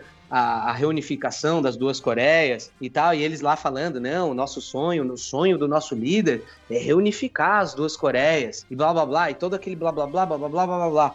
Aí eu olhei pro cara, foi uma das primeiras perguntas que eu fiz, e falei assim: cara, que legal, né? Imagina se a gente reunifica as duas Coreias. Mas quem ia ser o líder? Tá ligado? tipo, velho, não tem a menor condição para eles de, tipo, reunificar a Coreia e os Kim derrubar as estátuas deles, sei lá, derreter, fazer casa pros pobres, entendeu? Não tem, não tem essa possibilidade. Então, é um assim, puta falácia, sonho tópico. É, é um sonho que não quer ser realizado, né? É um sonho que só quer ser sonhado, me parece. Fomenta. Né? É, fomentando. É, o embuste. E aí, cara, a, a, pergunta mais avassaladora, que daí já foi, assim, já estava no meu último dia, eles queriam me colocar dentro de um circo E aí eu não quis ir porque eu sabia que eles iam ter que dar jeito em mim. Tipo, eu não tiro 25 euros da bunda igual esses europeuzinhos que estão aqui fazendo turismo, entendeu? E aí eu falei isso pro cara, o cara falou: não, beleza, porra, como é que a gente vai se virar, não sei o quê. Foi eu, o meu o guia coreano da minha excursão e o guia coreano da outra excursão. Os caras me levaram num outro hotel. Eu conheci um segundo hotel em Pyongyang e no subsolo desse hotel tinha um bar. E aí a gente ficou ali fumando cigarro e, e, e conversando. E dentro, dentro dessa conversa, a gente recém tinha visitado o mausoléu da família Kim. E para tu chegar são esteiras e esteiras, assim, ó, metros e metros, só com a vida dos caras estampada em grandes fotos, grandes quadros. E aí, num dado momento, eu vi o Kim Jong-il junto com Kim Il-sung, que era o seu pai, já meio que em momentos assim, que, cara, a população já sabe que quando o velho morrer, vai entrar o outro cara. Isso era básico. E aí eu fiz essa pergunta pro, pro meu guia, falei, cara, quando o Kim Il-sung já estava ficando mais velho e o Kim Jong-il sempre estava do lado dele nos eventos, vocês sabiam que quem ia assumir o poder, apesar de Kim Il-sung ser o rei eterno, Deus todo-poderoso lá, seria o Kim Jong-il. Desculpa esses nomes aí, rapaziada, mas assim, para entender é mais ou menos isso. Era pai e filho, transição É, de poder. é, é, vô, pai e neto, né? Pra Isso, vô, pai e neto. E aí era a questão era pai, era, era vô e pai. E aí eu falei, vocês já sabiam dele? Sim, sim, claro, isso, isso naturalmente ia acontecer, já era uma notória transição de poder. E aí eu sabendo que Kim Jong-il, que Kim Jong-un, o atual gordinho, não tem filhos homens e que ele, pela idade que ele tem, ele teria que ter, sei lá, tido uma relação sexual aos 13 anos para ter um filho agora meio que apto a, a tomar o poder caso ele bate, bate as- venha a bater as botas. E aí eu falei assim, caras, e aí se acontece alguma coisa com o atual? Tipo assim, né? Câncer, ataque cardíaco, ele tá gordo, né, rapaziada? Falei bem assim, pro cara. E aí, e aí cara, ele se tremeu todo, velho. Ele se tremeu. Ele assim, você não deveria perguntar isso. Você não deveria perguntar isso. E aí, cara, ali eu quebrei o cara, velho. Ali eu, tipo, eu, eu peguei o, o guia da Coreia do Norte e fiz assim, ó, pá! E quebrei, velho. Igual um lápis. Cara, você Cara, ele fundo. ficou completamente desnorteado. Tá, o, o guia não estava preparado ou porque qualquer reação. Nós estávamos num momento muito amistoso. Tipo, eu já estava Ah. criando a confusão sob direito meu de que eu não queria ir ver um monte de, de cara internacional fazendo circo na Coreia do Norte para passar tempo. Foi muito mais interessante para mim. Eu na véspera do aniversário de Kim Il Sung bebendo cerveja pelas ruas de Pyongyang até chegar num hotel, pá, pá, pá, pá, pá, fumando cigarrinho e podendo ter esse momento meu com os dois caras. Eu ia mijar, o cara ia atrás, velho. E... Salva pra você, hein? O cara manjava. o cara manjava a rola, velho. E Foi um momento épico, velho. E eu poder fazer essa pergunta. A consequência da pergunta foi só a reação dele. Depois morreu. A reação. É isso. A reação dele. A reação dele, e aí morreu o cara assim. E aí eu percebi que, ah, cara, perguntar não ofende mesmo, né?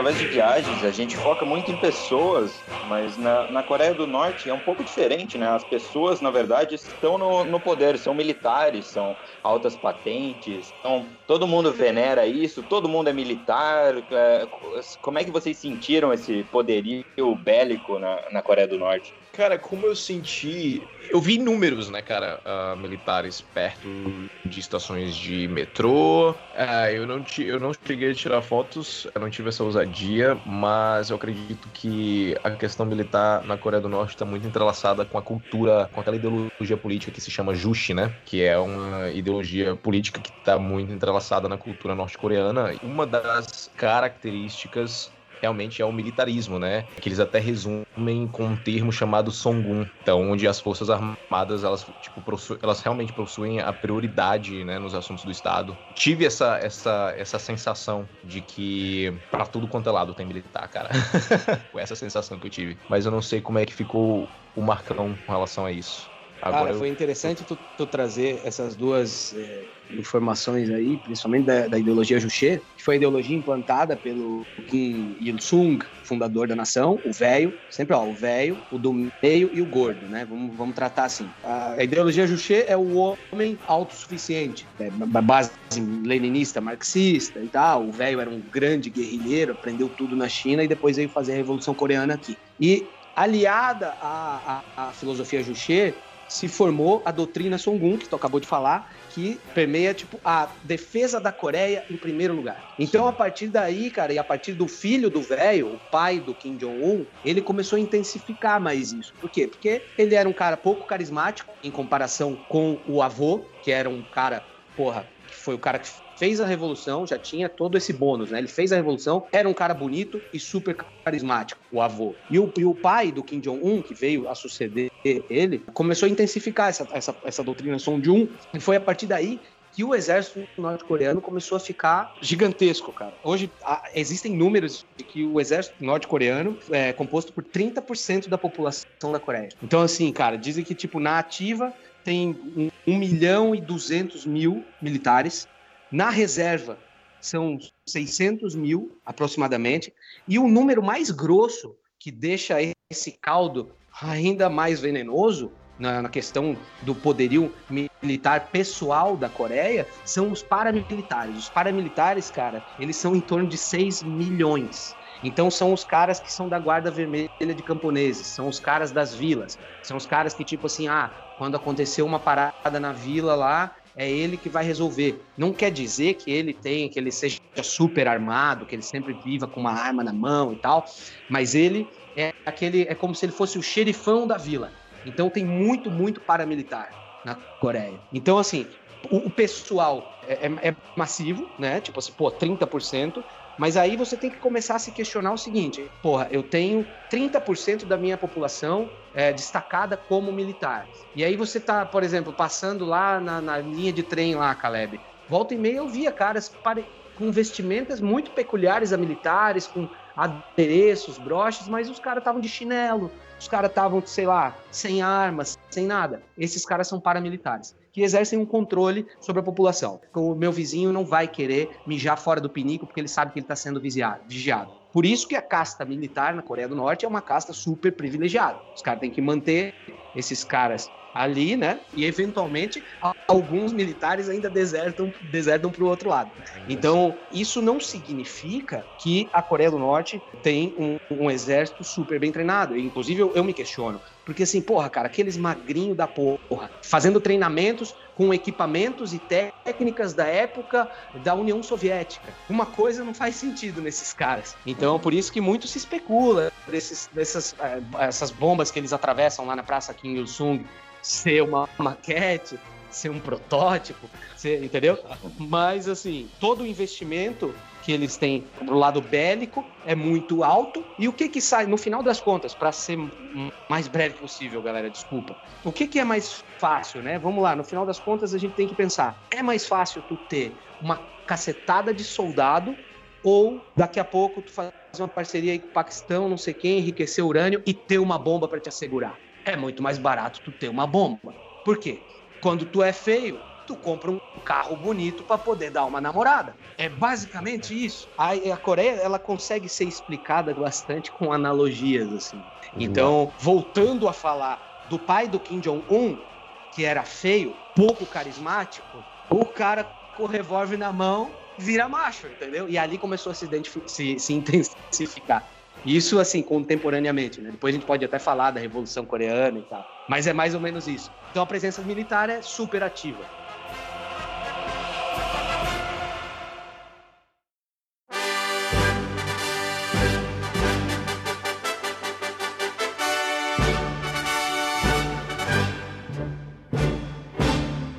Marcão, complementando a sua fala, né, sabendo que grande parte do, da, da economia do país vai para a parte bélica, eu tenho uma dúvida como vocês viajantes. A propaganda que tanto se fala, ela se fato se evidencia viajando pelo país? Assim, cê, é, tirando as estátuas que a gente sabe, mas tem essa propaganda nas paredes, os pôsteres que tanto fala, ou é mais um souvenir? Ou se realmente você vê em todas as lojas as propagandas com aquela fonte, né, escrita em coreano, que tem sempre aquela, não sei o termo agora, mas existe essa propaganda como tanto se fala? Cara, é uma veneração, cara. Voltando ainda até pela pra parte que a gente tava falando sobre as perguntas que a gente poderia perguntar, né? Fazer a, aos, aos guias. Eu tinha até esquecido de, de comentar. Foi aqui a pergunta que eu fiz para uma das nossas guias, que foi quem é Kim Jong-un para você? Eu tinha, eu tinha perguntado para ela, ela me fugiu da. Ela, ela me, sabe, me cortou, fugiu da minha pergunta e até se afastou de mim. Aí eu peguei, não deixei quieto e eu fui para Perguntei para esse outro. Uh, guia nosso, e ele tentou se esquivar três vezes e eu insisti na pergunta e ele, no final das contas, falou: Cara, Kim Jong-un pra nós é como se fosse. Ele até mencionou, cara, Jesus. Ele falou: É como se fosse Jesus para os cristãos no Ocidente. Eu falei: Uau. Ou seja,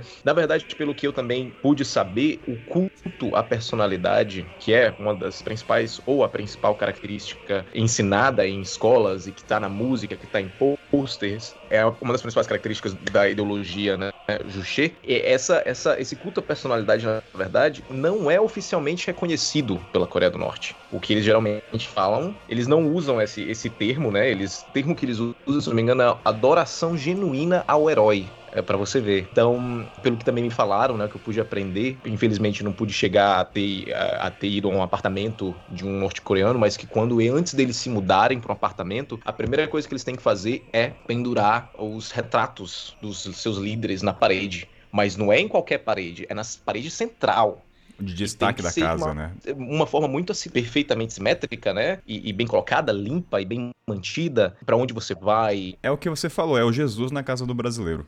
Que fica na parte de destaque, exato, né? Cara, exato. Eu ouvi também falar que quando um parente seu, por exemplo, falece, antes de você prestar honras, né, ao seu parente falecido, né, você primeiro tem que prestar honras respeitosamente aos líderes. Caraca. Você tem que mencionar primeiro e depois você menciona os seus parentes. É uma cerimônia, um ritual em que deve ser regi é, é, seguido rigorosamente. E, Caleb, aqueles broches que a gente vê é verdade? Aqueles broches que o pessoal tem que colocar? Sim, eu vi pessoas no metrô, eu vi pessoas é, em repartições públicas, não cheguei a entrar numa repartição pública, mas pelo que o nosso guia nos passava, era que em repartições públicas, uh, mas em todos os outros estabelecimentos que a gente frequentou, metrô, eu via posters, um, retratos. Na verdade, por falar em estátuas, também, né? Que tem aquelas estátuas de bronze na. Acho que o Marcão também vai, vai mencionar, que é um dos grandes monumentos né, de Pyongyang, né? Que, se eu não me engano, são mais de. São mais. Não sei se ultrapassa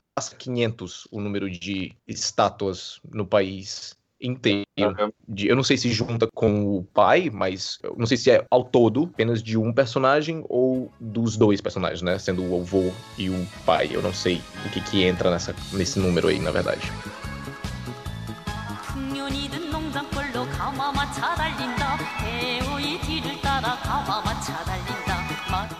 Caleb, deixa eu linkar então, daí vamos falar até das estátuas que tá no roteiro, aproveitando assim, pros ouvintes, você é um cara católico.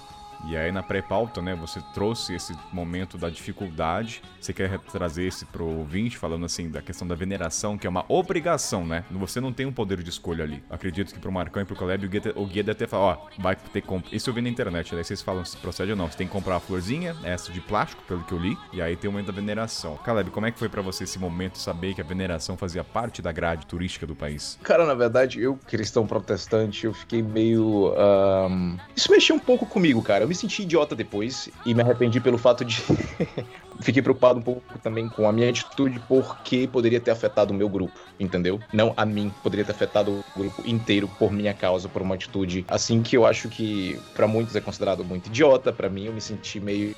Não sei, eu, eu, eu não queria ter me curvado. Para mim, isso, esse ato de se curvar a essas imagens, que obviamente, por um lado, é respeito, óbvio, se eu estou indo para um país eu estou me submetendo, ou seja, eu preciso respeitar.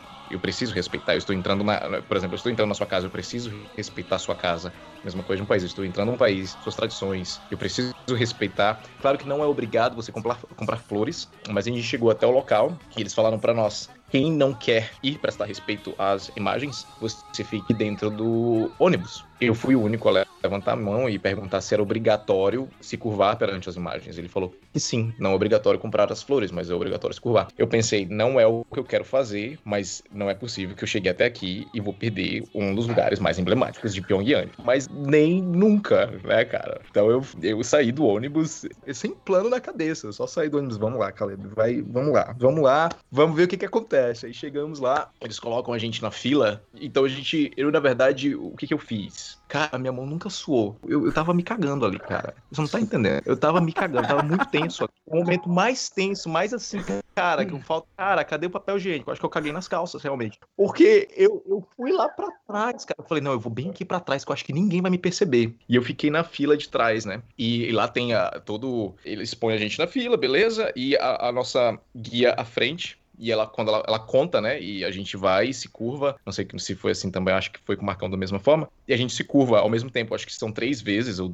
duas vezes, eu não lembro muito bem. Mas definitivamente não foi só uma vez. E foi nessa hora que, que eu falei, gente, eu tô fazendo algo de errado. Tenho que seguir esse povo, eu tenho que me curvar também, cara. Eu não me curvei, eles se curvaram. E eu fiquei parado assim, sabe, cara? Ele se curva. Não, cara, o meu, o meu, os meus olhos.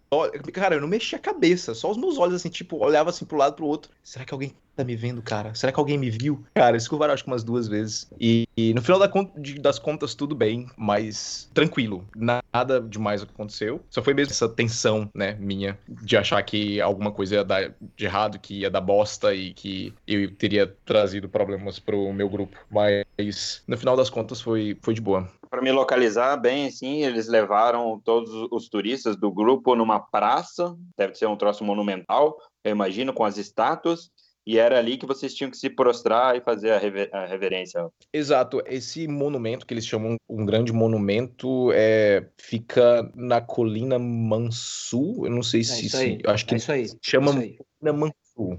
Eu não lembro muito bem se é assim, mas o Marcão tá confirmando aí. Você, cara, vê inúmeros norte-coreanos trazendo flores, eles de uma forma muito respeitosa, porque tem todo, cara, tem todo um, tem toda uma regra antes de você fazer esse, esse, eu chamaria de ritual, né? Você tem que tirar, se você tá, se for verão, você tem que ir de paletó, você tem que ir de uma, de um, você não pode ir de qualquer roupa, você não pode ir com qualquer sapato. Se você tiver de boné, você tem que tirar o boné. É, é muito formal, sabe? É uma forma muito respeitosa e você vê inúmeros norte-coreanos fazendo isso. É, diariamente, na verdade, né? Não é obrigatório fazer diariamente, mas muitos, antes do trabalho, eles vão, fazem, né? Se, se curvam, entregam flores e depois seria, saem para o grupo. Seria como a meca da Coreia do Norte. Cara, é, eu concordaria em dizer que sim. Agora da questão até da questão ainda das estátuas, eu não sei, o Marcão tem um estilo muito despojado na vestimenta. Eu não sei agora se trouxe esse ponto, tava de bermuda, pode usar calça, ou quanto, não sei, teve essas regras? Teve que se barbear? Cara, é, o Kainan foi muito generoso, né, quando usou essa expressão aí para falar das minhas vestimentas. Eu, na verdade, me visto igual um mendigo mesmo. E na Coreia do Norte não foi diferente, mas assim, usei calça, tava com uma jaqueta velha, mais velha, velha, porque eu lembro por causa da foto, né, que eu fiz.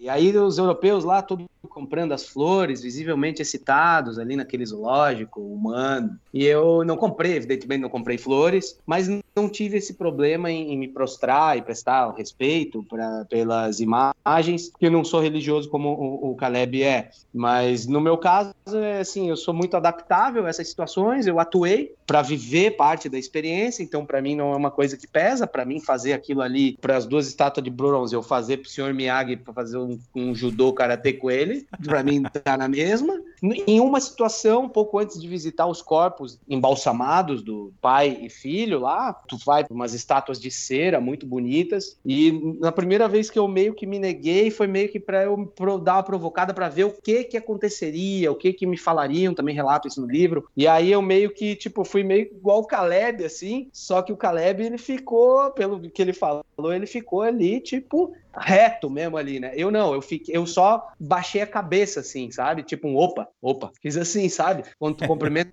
alguém, opa. E aí, tipo, cara, a mulher veio na minha bota, a minha guia. Nossa senhora. Tipo, quando tava indo pro outro corredor, ela me mijou na frente de todo mundo. Ela assim, porque você não fez direito, não sei o quê. E aí, cara, como eu já tava preparado para provocar o tempo inteiro, eu permaneci atuando. Falei, não, mas como? Eu fiz, eu balancei a cabeça, tipo, igual. Cara, quando tu tem uma cara de bobo, cara, se tu sabe fazer uma boa cara de bobo, tu se livra de cada problema. Se livra, se livra, é você se livra. Cada problema.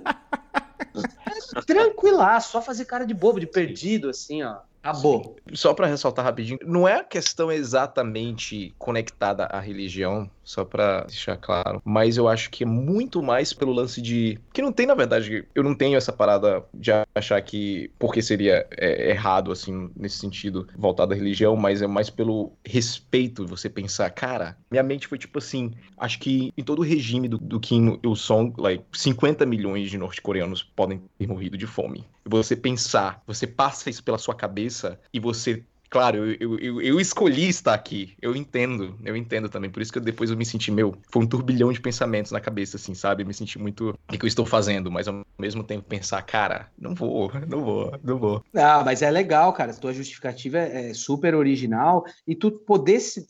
Eu acho isso magnífico, tá, cara? Tu, tu mesmo entrar em contradição tu mesmo pensar assim, porra, mas o que tá. eu tô fazendo aqui? Não, eu me coloquei nessa situação. Mas, cara, tu é um humano, cara. Tu também não quer ficar olhando aquelas estátuas de bronze lá, de dois cu cagado, tá ligado? E tu tem que ficar ali se baixando pros caras. Entendeu? É, é, meio que isso. E aí tu pensa, Exato. tu conhece a história, tu sabe, pô, que os caras são os tiranos da porra. E os inimigos deles também são tiranos da porra. Então, cara, assim, ó, o negócio é o cara ser humano. Só. Ah, e, tem um ponto isso. aí também do Caleb, ou Marcola, que é assim, o quanto você ter o conhecimento do passado do país influencia na sua experiência. Completamente. Se ele não souber, aquela, muita, muito, a gente vai lá, vai pela bomba nuclear ou vai pelo poder bélico, mas não sabe da, do marcha, da fome, da rompimento da União Soviética, né? Então, se, não, se o Caleb não soubesse, né, um pouco do passado, para ele seria, assim, não teria essa contradição. Sim, sim. Ah, você ouvinte que pretende viajar, cara, vai entender um pouco da história, acho que vale a pena, né? O olhar sobre o país vai mudar completamente. E aí eu quero também linkar com outra coisa. Muito se fa... A gente sabe que a Coreia do Norte, queira ou não, mas na questão arquitetônica, os caras dão um pau. Pode, a gente não, não, vamos entrar no mérito do que significa. Não, mas vamos falar assim na questão da arte mesmo, da questão da beleza. Cara, é bonito pra um caralho. Eu nem sei qual é o nome daquela estátua que parece um barco, né? Que é mais parecido com a de São Paulo, mas é muito bonito. Então eu queria, assim, vamos trazer esse momento arquitetônico, né? O, desde o hotel, que o Caleb, o Caleb até mencionou na pré-pauta comigo, no trem, que você vê aquela coisa majestosa de longe, é a primeira coisa. E até a questão dessas duas estátuas, Marcão e Caleb, o quão grande, de fato são enormes, impacta isso? Você sente assim, é aquele sentimento, eu, cara, eu sou um grãozinho, olha o tamanho dessa merda aqui. Merda no sentido só de expressão da palavra. Sim. Mas é tudo isso mesmo, o tamanho delas, a delicadeza, tipo, porra, cara, é uma coisa que você não vê em qualquer parte do mundo, tamanho, material, até por ser material também, né? Ô, Kainan, assim, ó, a, a, a, discussão, cara, ela deve passar pelo bom senso sempre. Se a gente tem bom senso, a gente consegue discutir e debater de forma maravilhosa. As pessoas que acompanham meus posicionamentos políticos de forma geral sabem que eu sou completamente contra o modelo aplicado na Coreia do Norte. Só que eu preciso vir aqui e ter a liberdade para falar que Pyongyang provavelmente é a cidade mais bonita em que eu já estive. E que toda a justificativa para aquela massividade de seus monumentos e toda é, a veneração àqueles deuses, excetuando todo o significado por trás disso, eu seria um imbecil se eu falasse que, ah, não, é nada a ver, é feio, só por conta de uma paixão de posicionamento, sei lá, político, ou sei lá. Então, assim, cara, Pyongyang é completamente planejada. Até os muquifos lá, os prédiozinhos deles, que é tudo igual, que é bem duro, que é bem soviético, fica bonito com aquelas cores de água de barrela pintada, entendeu? Não tem nada muito cintilante. São tudo cores muito mortas. Só que, cara, os monumentos, por exemplo, a Colina Mansu, onde a gente estava se referindo agora para prestar é, homenagem aos, aos figurões lá. Ela fica num lado, e se você pegar o mapa, a planta de Pyongyang, tu vai ver que 3 quilômetros, exatamente em linha reta dela, vai estar o monumento do partido. Aí se cruza com outro monumento que é tipo a grande biblioteca do povo, que em linha reta dela também vai dar lá na, na, na Torre Juche. E assim os monumentos vão conectando a cidade. e aí tudo vai parar lá no, no Arco do Triunfo dos caras. Cara, é maravilhoso, megalomaníaco, deslumbrante. O Museu da Guerra é fenomenal, cara. Tem um afresco lá, uma sala redonda que tu entra e tu fica dentro de uma plataforma, é, em cima de uma plataforma, e essa plataforma é giratória. E, cara, parede, sei lá, cara, 10, 15 metros de parede, toda pintada, assim, ó, cara. Aquilo ali faria inveja no Michelangelo, tá ligado? Então, velho, tu consegue ver toda a obra da Guerra da Coreia retratada de maneira magnífica.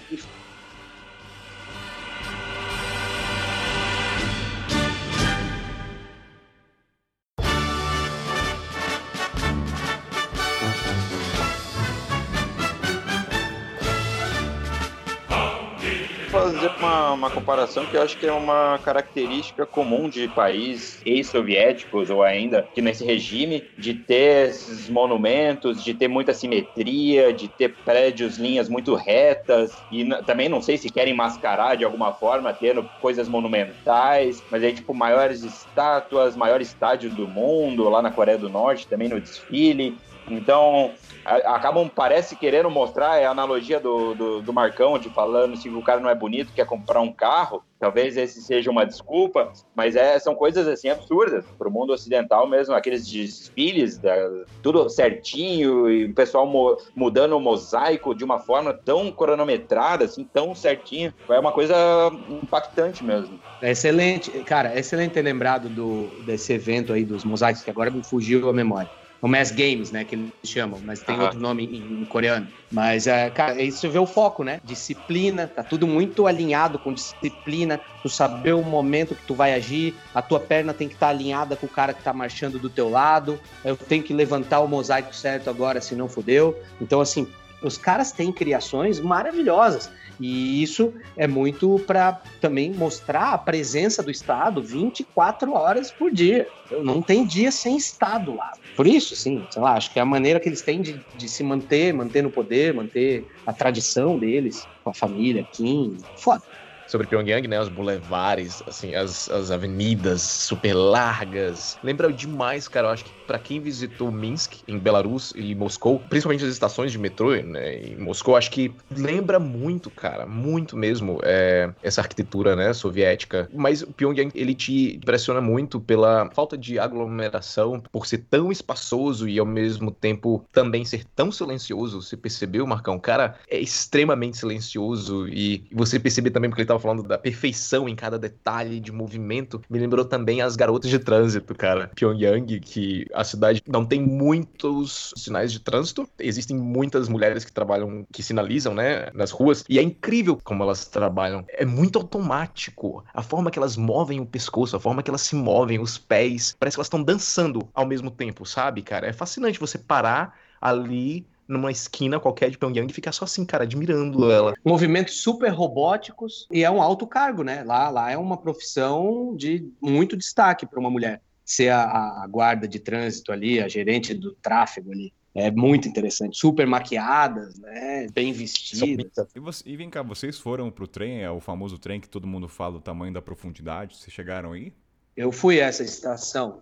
E é impactante realmente pela questão da profundidade, porque dizem que usa como bunker ou não, mas. Pelo que li, sim, eles dizem também, né, que é, ele pode funcionar como abrigo no caso de ataque, né, ataque nuclear ou algo do, nesse, nesse sentido. Realmente, cara, é a profundidade absurda, né? Parece que na Rússia também tem um que bate pau a pau aí com, com o de Pyongyang, e aí é utilizado dessa forma. Cara, nas estações de metrô, cara, são lindas, são cheias de, de, de é, toda as artes são todas compostas em ladrilhos e misturado a pinturas, teto, arquiteturas, colunas. Cara, é muito, é de fato muito bonito. Aí me chamou a atenção também os, os jornais que eles colocam em vitrines para as pessoas ficarem lendo os jornais que estão ali dispostos no dia. Assim, os trens são, acho, acredito que seja, sejam trens da Alemanha Oriental, antigos. Isso, isso eu confirmo, porque eu morei em Berlim e o pessoal falou que, como Berlim foi dividida também oriental e ocidental, falaram que nos anos 60 os, os trens velhos de Berlim foram enviados para a Coreia do Norte. Ah, então tá aí, ó. Aí.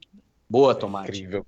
E aí as pessoas ficam ali para lá e para cá, assim, dá um clima assim meio de, é o mesmo clima do supermercado, assim. Eu tive essa sensação. Né? As pessoas estão indo ali para lá e para cá, não sei o que estão fazendo, sei lá. E, e, Marcão, você não perguntou pro Gui o que, que tava na manchete? Falou, o que, que tá escrito hoje? Qual é a notícia do dia? Não perguntou ou não, no Cara, eu, eu tava olhando, né? Eu tava olhando, eu lembro de eu estar olhando o jornal, porque, né, eu sou formado em jornalismo, e aí fiquei lá olhando, só olhando, porque, porra, o que que eu vou entender um caralho de coreano, né? Aí chegou o guia assim para mim, olhou assim para mim e falou assim, ó, boas notícias. Eu falei, porra, mas como é que não ia ser, né? Ele, ele ia mesmo. Não tem nem como, né? Ai, mas ele não falou o que, que era a capa do jornal? Porra, Marcão, depois dessa, o que, que é boa notícia? Ah, cara, mas assim, o cara vem e me fala boas notícias. Eu falei assim, não, não, tava esperando que iam denunciar o governo aqui por corrupção, né? Talvez ah, foi um momento, Mas... o senso de humor do norte-coreano foi esse momento que ele teve. Quem sabe, né? É o lado é, humor. Pois então. É, é, o momento que todo turista chegar lá, o cara deve falar, o momento meu da piada como guia. Boas notícias. Aquela automática, né? Mas eu, eu, vou te falar, cara, os caras têm uma inocência tão grande assim, eles são bem lisos para sair de algumas enrascadas. Mas, velho, é de uma inocência tão grande. A questão dos, dos pins, dos broches, né, que eles usam com a face dos, dos dois figurões, eu, eu cheguei a perguntar, por quê? Como é que conseguia? Se eu podia ter um também dele assim, não, não, isso aqui é para quem trabalha bem, ele falou. Então deve ser um selo de amigo do governo. Tipo, né? não é quando você compra e... numa loja de souvenir, você tem que merecer. Então, não. Porque... É, e assim, no lado ali de Dandong, na China, tem umas barraquinhas ali que os caras vendem tanto dinheiro coreano, com a cara dos ah. loucão lá, e tanto quanto o, o broche, o PIN. Não sei se o Caleb viu, mas eu tinha essa informação, mas cheguei muito atrasado em Dandong e não consegui fazer essa compra. Eu não confiei muito, achei que era fake, então eu preferi comprar mesmo na bandeirinha, comprar mesmo em Pyongyang, porque, sei lá. Mas eu poderia ter sido, né, realmente real é. isso que eles vendiam. Só um, um, último adendo antes de passar para o próximo tópico. Eu fiquei pensando nessa questão de notícias e questão de fake também. Obviamente a gente não tem como ver a veracidade das notícias, mas eu lembro na época quando a, a Coreia do Norte estava até no grupo do Brasil na Copa do Mundo de futebol. Tomou uma, uma goleada, não lembro quanto foi o placar, mas aí apareciam os noticiários. Jornais norte-coreanos falam que Coreia ganhou a Copa do Mundo. E era aquela. É. Cara, tá se eu puder entrar aqui, cara, vou tentar ser o mais sucinto possível, gente. Não quero ser chato aí com as minhas falas. Mas, assim, nesse sentido, eu, eu comprei uns postais da Coreia do Norte. E tem um postal da bandeira coreana com a taça FIFA Copa do Mundo, como ah. se eles tivessem ganhado. Eu comprei esse postal, velho. Eu comprei. E tem uma outra história, cara, que é maravilhosa, é sensacional. Eu vou ser bem breve para o ouvinte depois digitar no Google e fazer essa pesquisa e ler sobre essa história. O Atlético Sorocaba, em 2009, se eu não me engano, foi jogar um amistoso contra a seleção da Coreia do Norte no estádio 1 de Maio, que é o maior estádio do mundo. Se eu não me engano, cabem 120 mil pessoas. E o Atlético Sorocaba foi para lá. E o Atlético Sorocaba veste amarelo. Cara, você pensa, o Atlético Sorocaba, um time, eu acho que sem divisão nacional, vai para a Coreia do Norte, joga com a Coreia do Norte, empata o jogo, estádio abarrotado e os caras no placar colocaram que era Brasil e Coreia.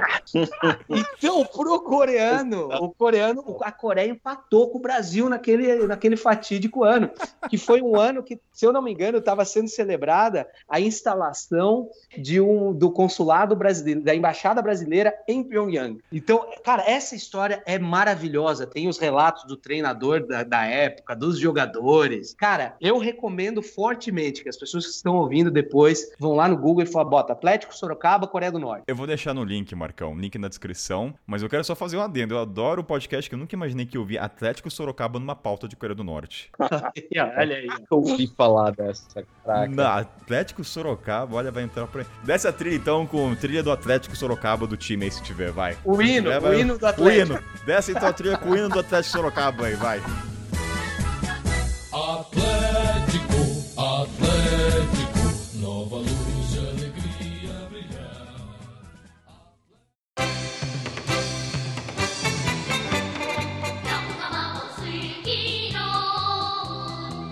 Seguinte, Marcão, vocês falaram da questão do broche, né, de comprar, tinha até onde comprar. Vamos falar do presente. Acho que, cara, ir pra Coreia do Norte e não trazer nada de volta é um sentimento de vazio, queira ou não, porque eu acho que é uma vez única, a não sei se você trabalha como guia. E aí eu vou fazer a posição do advogado do diabo, que é o seguinte. Eu pergunto, Marcão e Caleb, você comprar um pôster da propaganda é ser condizente com o regime? ou é apenas uma lembrança? Comprar, comprar um pôster de propaganda na Coreia do Norte significa você ter dinheiro, você ser rico. Porque, se eu não me engano, eram 50 euros, né? E tem babacão aí no Brasil que vai para lá, volta de lá falando que ganhou autorização do governo para trazer um pôster, né? E tem idiota que acredita. Mas enfim, tirando isso, se eu tivesse rasgando dinheiro, meu amigo, mas eu comprava tranquilamente. Não é meus 50 euros que vai fazer a cabeça de alguém explodir no mundo. Entendeu? É, eu tô junto nessa. Eu também compraria, porque eu falei pro Marcão na pré-pauta. Eu vejo como obra de arte. Que queira ou não, vai, você falou é do Museu da Guerra. É maravilhoso. Tu, tu, falou do Museu da Guerra, um paredão de 15 metros. Eu falo, cara, quem são os artistas? Tem arte. É aquela coisa, né? Tem seres humanos lá, como qualquer parte do mundo. Tem um cara que é pintor que fez a pintura. Como também tem um cara que compõe as músicas. Tudo bem, você pode questionar as letras do regime, mas tem um compositor, caralho. Então, assim, eu compraria também, tá? Não vou ser hipócrita, é obra de arte, cara. O valor para mim naquele negócio. Eu compraria. Compraria, ah, então eu compraria. Então, agora eu quero saber assim, o que, que vocês trouxeram aí por baixo, por baixo dos panos aí, vai? Quero saber. Mostra o lado transgressor, o lado comunista de vocês. Coloca na mesa aí. Aqui. Vai, Marcola, vai. Você que é o ser puritano aqui, vai, manda bala. Cara, eu faço coleção de imã de geladeira, então lá em Panmunjom, lá na divisa com a Coreia do Sul, eu comprei um imã de geladeira, tava barato também. Trouxe esses três postais, também era barato, papel, né? Fiquei com uma vontade enorme de comprar um pôster oficial, obviamente, mas 50 euros jamais, né? E aí, cara, trouxe o dinheiro lá deles, né? E, cara, vou dar um spoiler do meu livro aí, cara. Eu saí da Coreia do Norte, eu tenho uma mania de roubar a toalha. E aí eu. Pera, eu preciso, eu preciso, cortar. Você que vai hospedar o Marcão, seja sua casa, só cuidado com a toalha, se desaparecer, já sabe por quê. Cara, uma vez estava na Indonésia, roubei uma toalha que era estampada com a cerveja Bintang deles lá. Falei, não, foda-se, essa aqui é minha. Eu não vou comprar na rua, essa aqui é minha. Tava no, no albergue ali e tal, peguei, troquei por uma minha que já tava toda suja, com cagado. Aí, tá, voltando pra Coreia. Aí chegou um belo dia lá, a minha toalha era branca, a do hotel também era branca, só que a do hotel tava lá em alto relevo, de um lado em coreano e do outro, Hotel Yangakdo. Eu falei, vou deixar a minha aqui carinha de bobo e vamos que vamos, né, velho? E aí também peguei um cinzeiro do hotel, que tenho, que tenho muito apreço por ele. Então, assim, são os souvenirs mais bacanas, assim, que eu consegui. E, cara, um ano depois, assim, eu, eu dando uma lida sobre coisas sobre Coreia, você também consegue acessar isso. Tem uma matéria da BBC de uns caras que foram pra Coreia do Norte e também tentaram levar as toalhas do hotel Yangak-do e pegaram ele. Aí o guia, o Caleb, lá quando desce o metrô, pergunta: ah, boas notícias? Aí aparece assim: funcionário demitido no hotel para a toalha desaparecer. Às vezes demitido, às vezes é. o cara sumiu mesmo, né? O cara sumiu junto com a toalha. Aí chega lá o chefe, oh, cadê a toalha? Tem uma toalha aqui, sei lá, borrada de merda aqui. Cadê a toalha lá? Aí o cara foi ele... Ah, Marcão, Marcão. Caleb, você que é o ser, vai, politano também, você também teve esse ato? Cara, o que que eu trouxe? Eu também gosto de imã de geladeira. Eu trouxe uns cartões postais, cara, que acho que o Marcão deve ter também, que é muito típico deles, cara. Um punho norte-coreano destruindo, um punho, acredito, com um foguete norte-coreano destruindo uh, o exército americano, cara. E você vê meio que, tipo, uns soldados norte-americanos meio que morrendo, assim, algo do tipo, cara. E, tipo, escrito em coreano, Vitória, alguma coisa. Eu já nem lembro a tradução que um amigo meu traduziu. Mas esses cartões postais, assim, é... eu também sou colecionador de bandeiras. Eu gosto de comprar bandeiras em países que eu visito. Mas também na, no supermercado, eu, como eu tava como uma, uma barata tonta ali sem saber o que fazer, e o tempo já correndo, a primeira coisa que eu vi foi um chocolate norte-americano, uh, norte-americano, coreano, enfim. Depois que eu vim pra China, que eu cheguei a provar que realmente é bom, né, cara? Eu não sei se o Marcão chegou a provar chocolate. Não, lá, cara, mas... eu, tem, tem uma, uma dádiva do estado norte-coreano que eu provei muito, que é a cerveja Tedonggang, que é da ah, cerveja do Estado também, e é uma maravilha que o Estado proporciona para os seus cidadãos, porque é muito boa a cerveja. É, é, é boa mesmo. Cara, deixa, deixa eu perguntar assim, não dava para tomar a cerveja e voltar pra China? Assim, eu tô tomando minha cervejinha, ou eles pedem assim, devolve a garrafa. Não existe essa possibilidade? Porque também é um souvenir, sei lá, não, não podia acontecer isso? Cara, eu tentei comprar em lata, mas eu não achei a cerveja em lata, porque daí eu queria trazer, né, obviamente. Mas como eu ia ficar mais um mês na China e tal, eu falei, ah, não vou, com garrafa não vou, né, vai quebrar, vai estourar tudo. E aí o que é. que eu fiz? Eu deixava a garrafa molhadinha assim, e eu tirava o, o rótulo, daí eu trouxe o rótulo da garrafa. Marcão ah. tem um rótulo da H. Esse é o Marcão, música aí e pra ele. E a tampinha, a tampinha. Cara, agora tem uma curiosidade, ainda vou mantendo esse momento souvenir. Eu fico imaginando assim, as vendedoras. São mulheres, né? Pelo que eu vi nas matérias. Nunca é homem no, no balcão. É sempre a figura feminina. Me corrija se eu estiver errado. E eu fico imaginando assim, né? O cara que compra um pôster, né? Tipo assim, puta, que legal o cara tá comprando um pôster. Eu não sei, né? O cara de, também detesta os Estados Unidos. Será que você sentiu esse, essa reação das pessoas ao comprarem pôsteres ou é, foi diferente para elas? Ah, cara, eu acho que é pelo emblema, é pelo significado da coisa. Por exemplo, na China eu comprei dois pôsteres lindos, cara, do Mao Tse Tung e tal. E eu, cara, eu, eu tenho horror a essa doutrina do cara. Só que eu amo história. E não sou eu quem vai apagar ela. Pelo contrário, eu tenho que continuar mostrando ela. Então eu tenho dois pôsteres assim que a hora que eu botar num quadro vai ficar muito bonito. Então para mim é indiferente, cara. Peça de museu, peça, cara, sou até polêmico, mas peças nazistas, artigos da Segunda Guerra Mundial. Cara, eu não tenho problema algum com isso quando bem utilizado, para mostrar que aquela história não pode ser apagada. Sim, entendeu? É, é como um museu, né? Você vai na casa ah, do é. Marcão, é, é mesmo. Uma...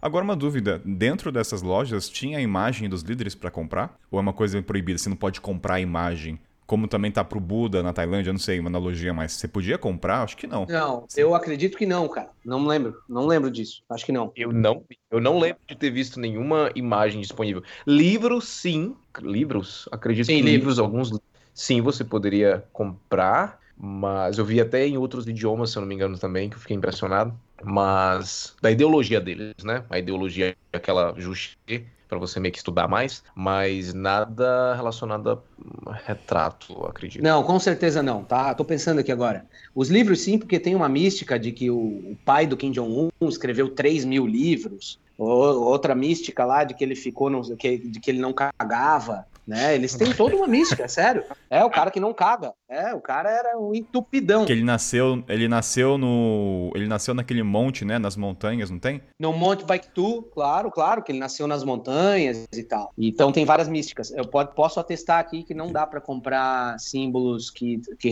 tanto que o dinheiro não, não eles não estavam nem comercializando o dinheiro com a face dos líderes pra gente, porque não pode ter. É, dizem é. que é outro dinheiro, né, para os turistas, né? É tipo é. um banco imobiliário, vai lá e depois você troca. Ah, eu trouxe, inclusive. Eu lembro, eu tenho uma nota, na verdade, que ela é meio cinza com, com o Kim Jong-il. Porra, cara, que sensacional, ô, Caleb. Porra. É, cara, eu não, nota eu não dou pra ninguém. Bom, também, é, tu irmão cagou na minha cabeça, velho. Ô, Caleb, a gente... ô, ô, Caleb, eu sei teu endereço aí na China, cara. Eu posso bater um fio agora, falar o que tu tá falando aí. E, assim, se tu me mandar essa Porra. nota aí, fica tudo elas por elas, cara. Tu que sabe. Cara, sacanagem. Sacanagem. Caleb leva a sério, Marcão. Faz isso com o menino, não, rapaz. Troca dois rótulos de cerveja por essa nota aí, né? Mudando meu endereço amanhã, não tem problema não. Cara, mas uma última coisa dessa loja de presentes, que é uma coisa que na África ou na América tem muita barganha. Nunca passou, por exemplo, você viu o pôster é 50. Isso é uma curiosidade de Kainan. Você não pensou, Marcão, pô, deixa eu tentar, pô, eu gosto do pôster trintão, vintão. Não passou pela cabeça barganhar? Cara, eu tive acesso a esses pôsteres lá na fronteira com a Coreia do Sul tá? antes de entrar na zona desmilitarizada, mais militarizada do mundo. Né? Então, assim, estava ali numa mesona, uma cacetada de turista eufórico, excitado, olhando todos aqueles pôsteres, não podia filmar, filmei, assim, galera mexendo ali e tal, mas tu não tem tempo para barganha. O negócio ali é preço fixo e outra. Cara, quem tá dentro da Coreia do Norte tem dinheiro. E o cara sabe que ele vai, a chance dele estar tá ali outra vez na vida é muito difícil. Então, ele vai olhar para aqueles 50 euros do, do pôster, e principalmente que quem vai para lá é europeu, então 50 euros para um europeu é nada. O cara vai olhar aquilo ali, vai medir todas as consequências, tipo assim, velho, quando eu vou estar tá aqui de novo, 50 euros, isso aqui na minha casa vai ficar legal pra caralho. Foda-se. O, o, jogo tá pro cara lá, né? Então. Não, ah, não, não tem. E Marcão, já que você puxou, então, o programa aqui natural, vai, vamos puxar então pra questão da fronteira, né? Da. Como é que é o nome? É DMZ? É, não sei a tradução agora, mas é, zona de desmilitarizada, né? É, vamos, traz sua experiência, né? O, e dá o contexto pro ouvinte, que é aquelas casinhas azuis da ONU, traz todos esses detalhes pro ouvinte que não sabe nada do que, que se trata. Tá. Forma curta e rasteira, né? O reino da Coreia, antes de ser Coreia do Sul, Coreia do Norte, era um reino invadido pelo Japão, se eu não me engano, em 1910. Recebeu algumas invasões também. O, o Japão invadiu a Manchúria, que é a, região da China, ali na fronteira com a onde a, a China é abraçada pela Rússia em Vladivostok. Então, assim, ali desde 1910, e aí você começa a entender o porquê a Coreia é assim hoje. A Coreia não teve muita autonomia, porque o Império Japonês, os japoneses, me desculpe, Kainan e seus ancestrais, eram bem filhos da puta. Então, assim, os japoneses usavam as mulheres, estupravam, eles eram carrascos de primeiro de primeira marca. Vieram as guerras mundiais, 1914 com a Primeira Guerra Mundial, depois 1937 com a Segunda Guerra Mundial, Guerra Fria e a Coreia do Norte, após a, o fim da Segunda Guerra Mundial, ela ficou ali do lado dos russos, né, e chineses. E o que, que aconteceu? Os Estados Unidos acabaram ficando ali tutelando a, a, Coreia do Sul, como a gente sabe, e dominando ali o Japão. O que, que acontece? Em 1950, começa a Revolução Coreana. E aí é quando o Kim Il-sung, que treinou métodos de guerrilha com os comunistas chineses a vida inteira, veio para a Coreia e começou a marchar em direção à Coreia do Sul. E eles foram varrendo tudo além do paralelo 38, que é onde se divide as duas Coreias hoje. E é onde eu estava ali nesse bolo falando dos pôsteres aí da fronteira. Feito isso, a Coreia do Sul começou a ganhar território, território, território, até deixar todas as tropas aliadas ali encurraladas numa cidade chamada Busan, no extremo sul, é o apêndice ali da, da China, a Península Coreana. Então, eles marcharam e deixaram todo mundo encurralado. Essa zona desmilitarizada ela compreende do Mar Amarelo ao Mar do Japão, com uma extensão de largura de 4 quilômetros. Então, é uma zona super militarizada, mina terrestre, torre de controle, eh, dedo coçando no gatilho, e é por ali que alguns desertores da Coreia do Norte tentam se evadir ao sul. Tem até uma imagem bem massa, dá para vocês procurarem, um desertor indo... Tem vários, tem vários tomando... vídeos, né? É, é até recente. Chumbo.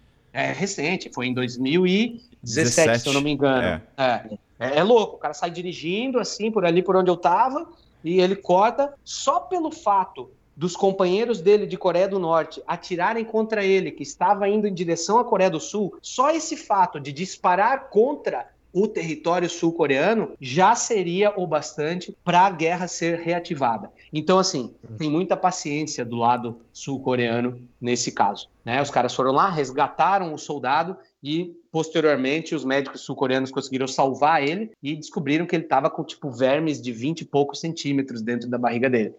A gente tem que notar que ele era um soldado, ele era um militar, ele era das maiores castas do Estado norte-coreano. E olha as condições às, às quais ele estava submetido. O cenário é esse. Como turista, você vai lá, entra, tem as, as muralhas antitanque, é tudo muito bem esquematizado, os recrutas estão sempre cavando trincheira. Ao seu lado direito, quando tu vai em direção à Coreia do Sul, ao lado direito tem aquela vila da propaganda, que é onde dizem que eles só colocam para tocar música e sensores para ligar e apagar a luz, para dizer que está habitando ali mas de fato não se sabe se as pessoas moram ali. Marcão, só uma coisa, você teve que assinar também um termo, né? De é, sabendo dos riscos, né? Isso esse, é esse termo, esse termo, se eu não me engano, ele se assina antes da gente ir, né, Caleb? Não sei se. É, eu, na verdade, não cheguei aí. Eu não cheguei aí. Eu tentei ir, quando eu tava em Seul, eu acho que pelo menos pela época que eu fui, que foi verão, não sabia que, na verdade, eu tinha que ter reservado com antecedência. E eu acabei que perdendo. Entendi. Ah, é que o que eu vi, Marca, um documentário, foi pessoas que estão na Coreia do Sul e que só vão até a fronteira. Então ele tem que assinar. Se você parte de Seul, se eu não me engano, é quando você realmente precisa, né? Firmar o acordo lá. Confirmar realmente da Coreia do Sul, você chega só até a fronteira. E um fato totalmente aleatório, talvez fugir, a zona desmilitarizada, por ser desde os anos 50, essa negócio de militares e minas terrestres, não tem muita ação humana, então é uma zona que se recuperou o meio ambiente e os animais lá também é uma zona que tipo está revigorando, então é só para Não, mas é massa, né, cara? É massa saber que tipo, porra, velho, os caras meio que entregaram, fica só numa vigilância mútua de lado a lado mas a, a natureza não quer saber se os caras estão se quebrando ou não, né, velho? Eu tenho uma dúvida, eu tô me questionando agora o porquê dessa zona é tão turística, né? Porque fatos muito políticos, emblemáticos aconteceram, né? Encontro de Trump ou desertores. Assim, você tá ali no momento onde fatos históricos ainda acontecem, né? Eu acho que esse é o apelo para ir lá. Porque, cara, você vai entrar na casinha da ONU, você vê lá, mas eu acho que ah, o turismo ali tá muito na imagética, né? De saber, cara, eu estou aqui aonde o Trump cumprimentou, aonde aquela faixinha, né, de de granizo, sei lá o que está no chão, divide duas realidades. Então acho que é o exacerbar imagético que faz com que você vá lá. Não é questão de ver a casinha azul da ONU, foda-se a casinha da ONU.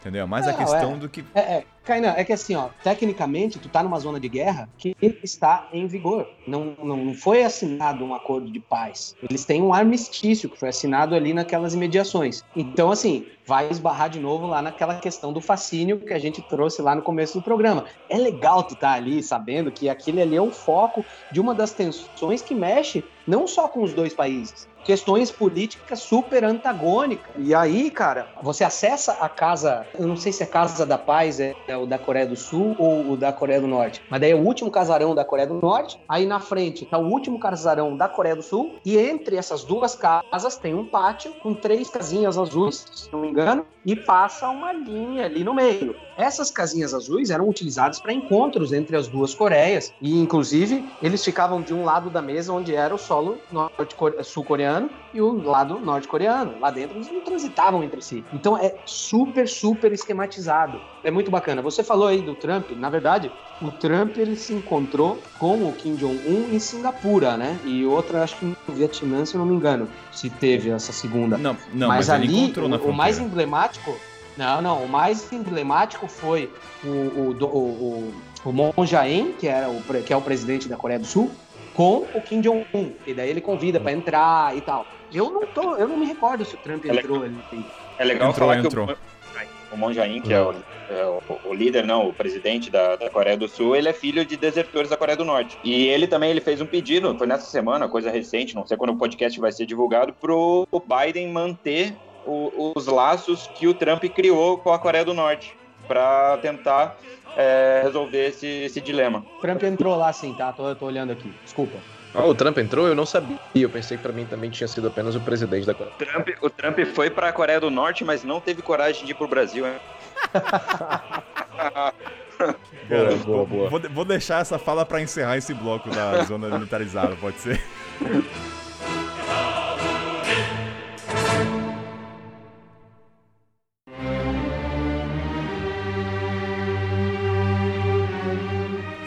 Marcão, você falou a questão do souvenir e a gente acabou passando, né? Vamos falar do caso Otto.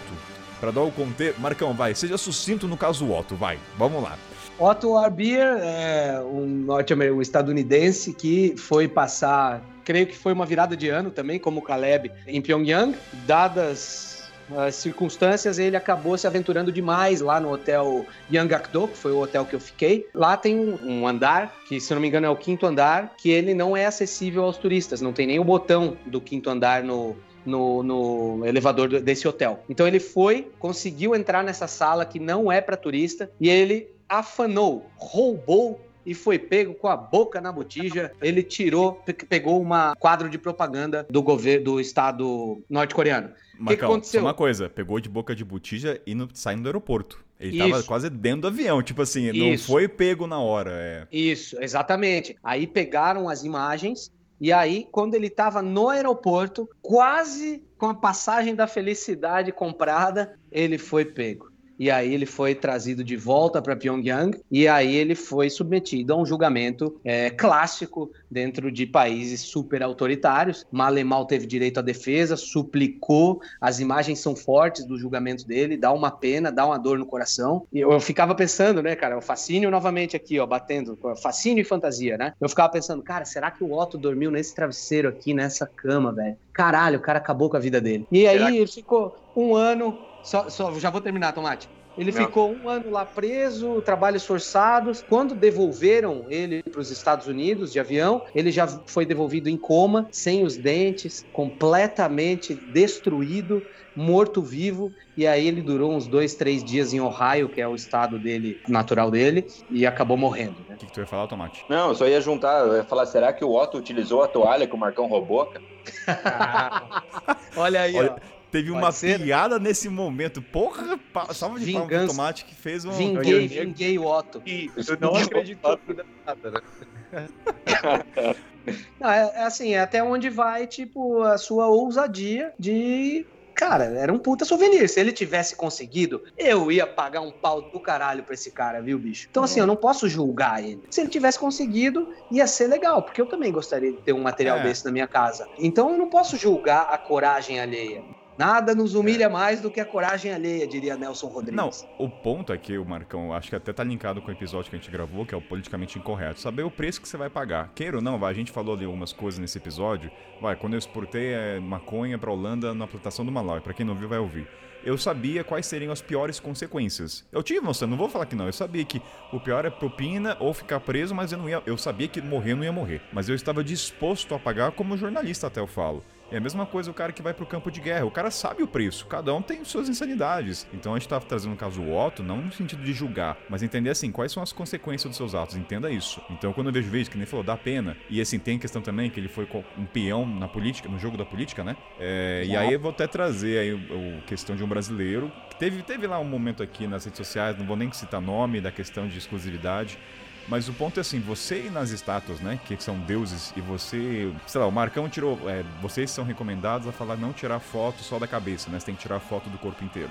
Aí vamos supor que o Marcão tirou só foto da cabeça. Ele pode fazer a cara de bobo, que ele já tem por si próprio, então ele não precisa dessa habilidade. Fala, cara, não, eu não sei tirar, eu tava com problema na câmera. Ó, o pessoal rindo aqui, né, que tá mudo, eles estão rindo mudo, mas estão todo rindo cara de babaca. Mas o ponto, mas o ponto é o seguinte, ele pode ter o álibi e falar, cara, não, deu erro na câmera.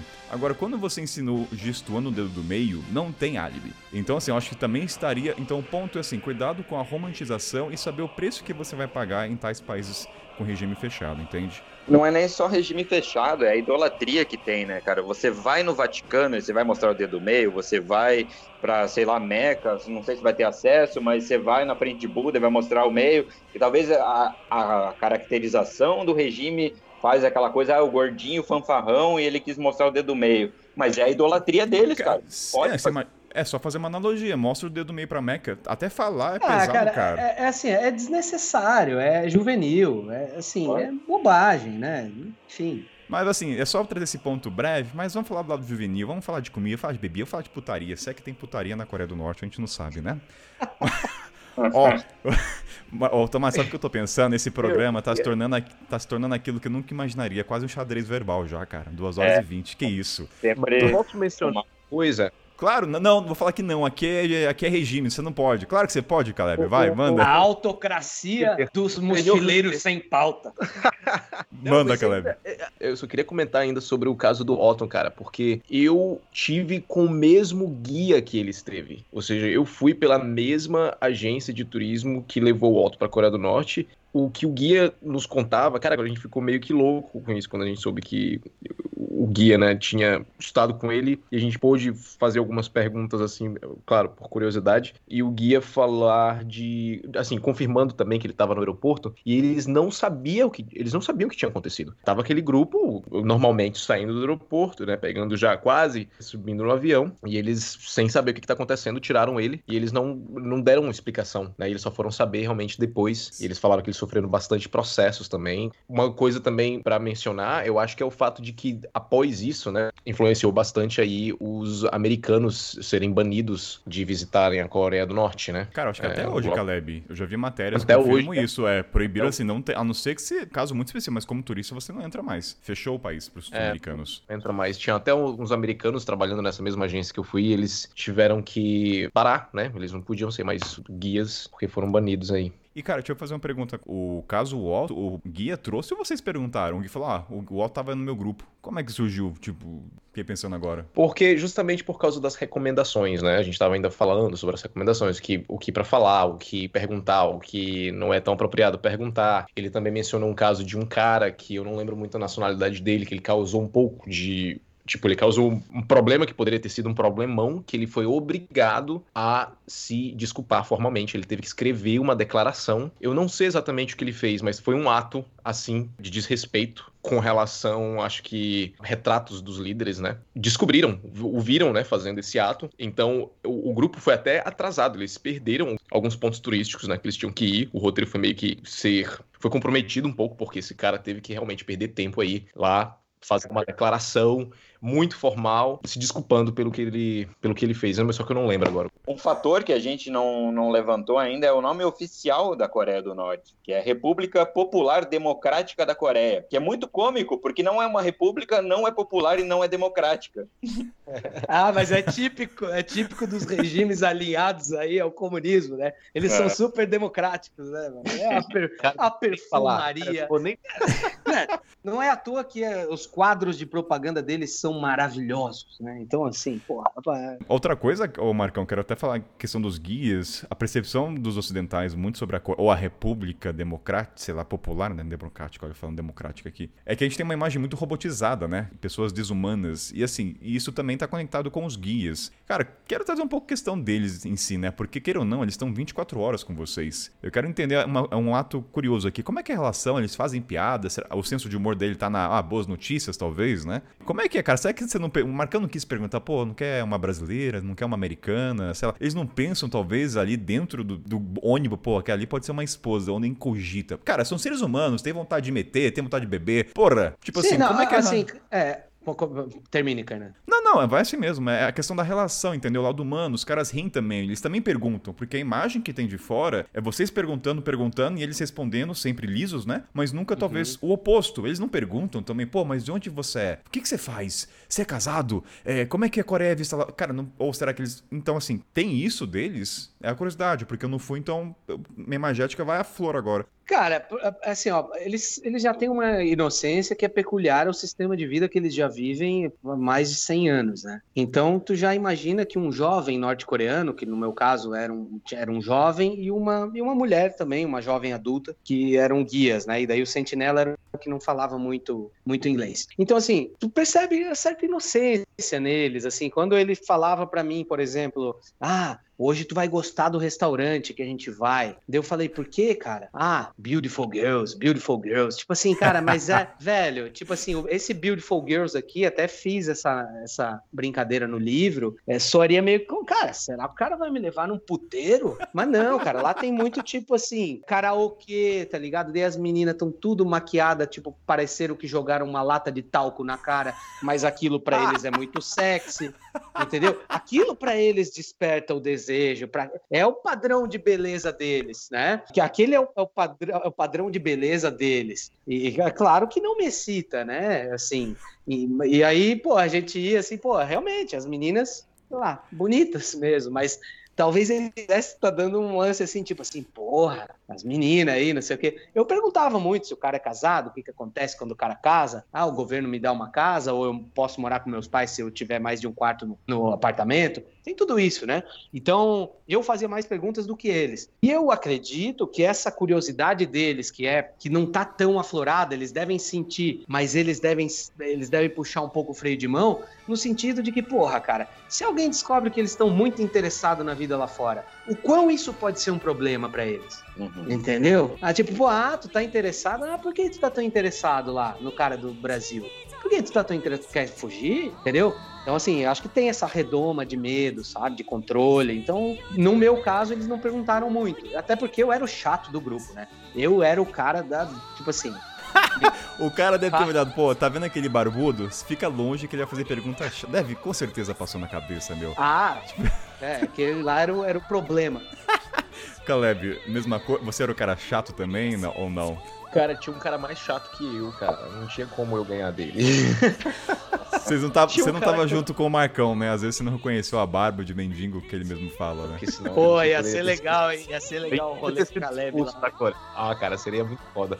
Mas deixa, cara, tem um cara, um canadense, cara, muito louco que ele tava no nosso grupo. Ele fazia umas perguntas que a gente ficava assim, todo mundo. Ele, as perguntas que ele fazia deixava a gente um pouco tenso, entendeu? Porque ele ia muito. Ele ia mais a fundo, tipo, a nossa guia chegou a tomar umas, né? E ficar toda alegre, sorridente. E ele assinar, assim lá na mesa, né? A gente, todo mundo sentado lá no restaurante. Ele chega pra ela e pergunta assim: Sim, mas eu quero, eu quero largar o Canadá, eu quero vir aqui pra Coreia do Norte. Como é que eu faço? Eu posso casar com uma, coreana, uma coreana e conseguir a, cidadania? Ela olhou assim, ela mó sorridente, ela, tipo, ficou séria assim, sabe?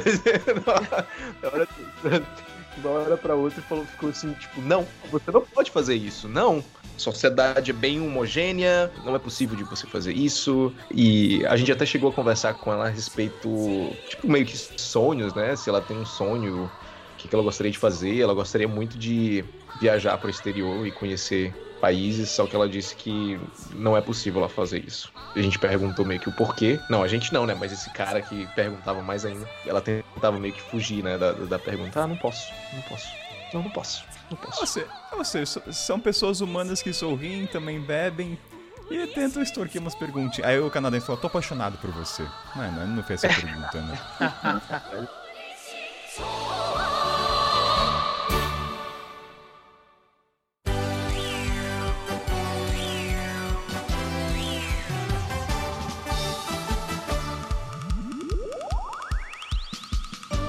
puxando o que o Caleb falou de tentar embebedar, ó, a família do Caleb, ele não é assim, tá? Eu só tô fazendo piada sobre ele, que isso, ele é um amor de pessoa. eu não, hein? Fui eu não. Foi o canadense, pô. Foi o canadense. Ele foi um amigo meu. Foi um amigo meu. Ah, o amigo do amigo. Mas vamos agora pra parte. Amigo. amigo do amigo a ova. Mas vamos trazer essa parte final, então, da parte gastronômica pro ouvinte, vai, a questão da comida. Vocês falaram já da bebida, mas, Caleb, você quer ter a honra de perguntar pro Marcão o animal exótico a qual ele desfrutou? Como surgiu, já que você não teve esse privilégio? Pois é, cara, eu quero saber do Marcão, né? Porque ele. Eu sei que ele. É, o Kainan me falou que você comeu é, carne de cachorro. Cara, eu não lembro que nos ofereceram cara, carne de cachorro. Mas o que eu lembro muito é de sempre tentar. Porque eu tinha estado, né? Muitas vezes. Eu tinha ido à Coreia do Sul, muitas vezes, antes de ter ido à Coreia do Norte. Então eu sempre ficava naquela de comparar as duas, sabe, cara? Ficava louco comparando as duas. Eu acho que na comida, se for falar da comida e se for comparar, eu diria que, eu acho que pelo que eu percebi, pelo menos na minha experiência, que a comida sul-coreana é muito mais abundante se é que se consegue imaginar, sabe? Acho que a Coreia do Norte é menos variada. Acho que muito similar. Gostosa, cara, gostosa. Não curti muito café da manhã, para ser sincero. Mas tem uma base ali, uma coisa de feijão comum entre os dois? Tem uma, tem. um meio comum ali? Tem, tem peixe, o, kimchi, o kimchi eles adoram. Kimchi, claro. é o, kimchi é o repolho fermentado, né? Muito apimentado. Isso, a, a selga Nossa, marinada, eu, né? Isso, eu isso. Gosto. Uhum. Isso eu gosto. Mas aí com o Marcão, cara, você comeu carne de cachorro, eu não, não, Eu sei que eles comem, mas eu não. Pelo menos não que eu saiba, né? é. Cara, assim, eu não fui à Coreia do Sul, né? Mas aí quando você tava falando da abundância, eu já tenho para mim que certamente é assim. Por quê? Conheço o, lado desenvolvido por ler, por assistir TV da Coreia do Sul, você imagina que tenha mais abundância, assim como tem alguns problemas desses países que são mais industrializados e capitalistas. Mas na Coreia do Norte, cara, eu notei que, na verdade, são duas nações de um mesmo povo, né? Estão só apartados. Então as comidas provavelmente são as mesmas. É, nós estamos falando só de né, uma separação de 50, 60 anos. Então, 70 anos. Mas, cara, eu achava, ah, por exemplo, eu ia comer um pedaço de frango, frango sempre muito magro, muito vegetal, muito quinti, ovo. E assim, ó, reparem que eu estava num all inclusive caro, no melhor hotel de Pyongyang, né? Onde eles destinam para os turistas e tal. Não teria como eu me hospedar em outro lugar que eu quisesse, não existe isso. Então, os restaurantes que nos levavam era sempre agendado por eles e tal. E era sempre muito simples, cara. Era, porra, aquelas manjuba. Manjuba, não sei se tu fala assim, aqueles peixinhos, tipo piava, essas coisas fritinha. É tipo uma sardinha muito bem pequena. Tudo muito escasso, cara, né?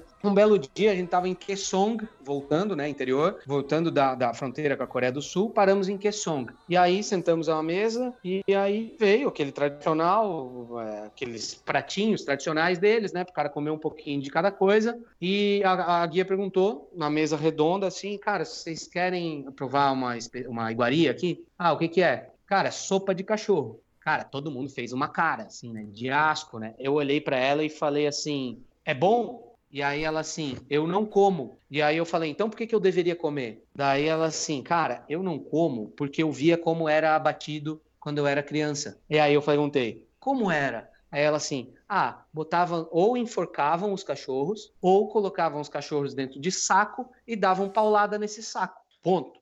É isso aí. Que me desculpem os ultrassensíveis, mas essa é a história. E aí eu olhei para ela e falei assim: tá, mas isso aí é cachorro de rua? Como é que é? Continua até esse porque, sistema? Até, desculpa assim, cortar você, Marcão, mas eu não lembro de ter visto cachorro em qualquer documentário. Tipo assim, eu não. Cara. Então, eu posso botar um fato histórico só. O pessoal, é, durante os conflitos e tudo, era muita pobreza e tinha muito, muito lixo, muita coisa. Então se criava muito. Tinha muito cachorro de rua e a galera comia porque era o que tinha. E acabou virando agora uma iguaria, assim, não tem tanto, mas continue, Marcão. É, aí, aí, exatamente, eu ia acabar chegando nesse ponto, ainda bem que o Tomate falou. Desculpa, desculpa. O... Não, não, não, é bom que tu fale, porque, porra, vou ficar aqui falando, chovendo molhado, o amigo também sabe das coisas. E aí, e aí eu, eu perguntei para ela se era da rua, e ela falou, não, hoje a gente tem fazendas especiais para isso, que cria uma raça especial, sei lá. Se é mentira, se não é, não sei.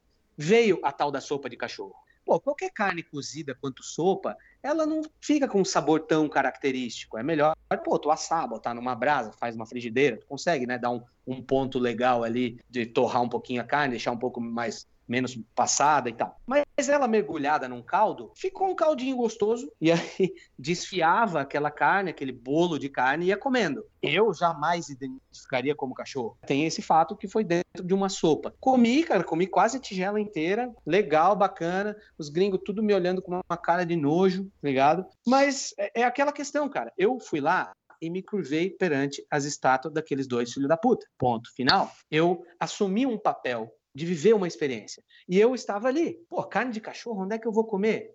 Já vi, já vi no Camboja, já vi em outros lugares, mas ali era o meu momento. Queria comer na Coreia do Norte, quero escrever no meu livro, deixar no meu legado.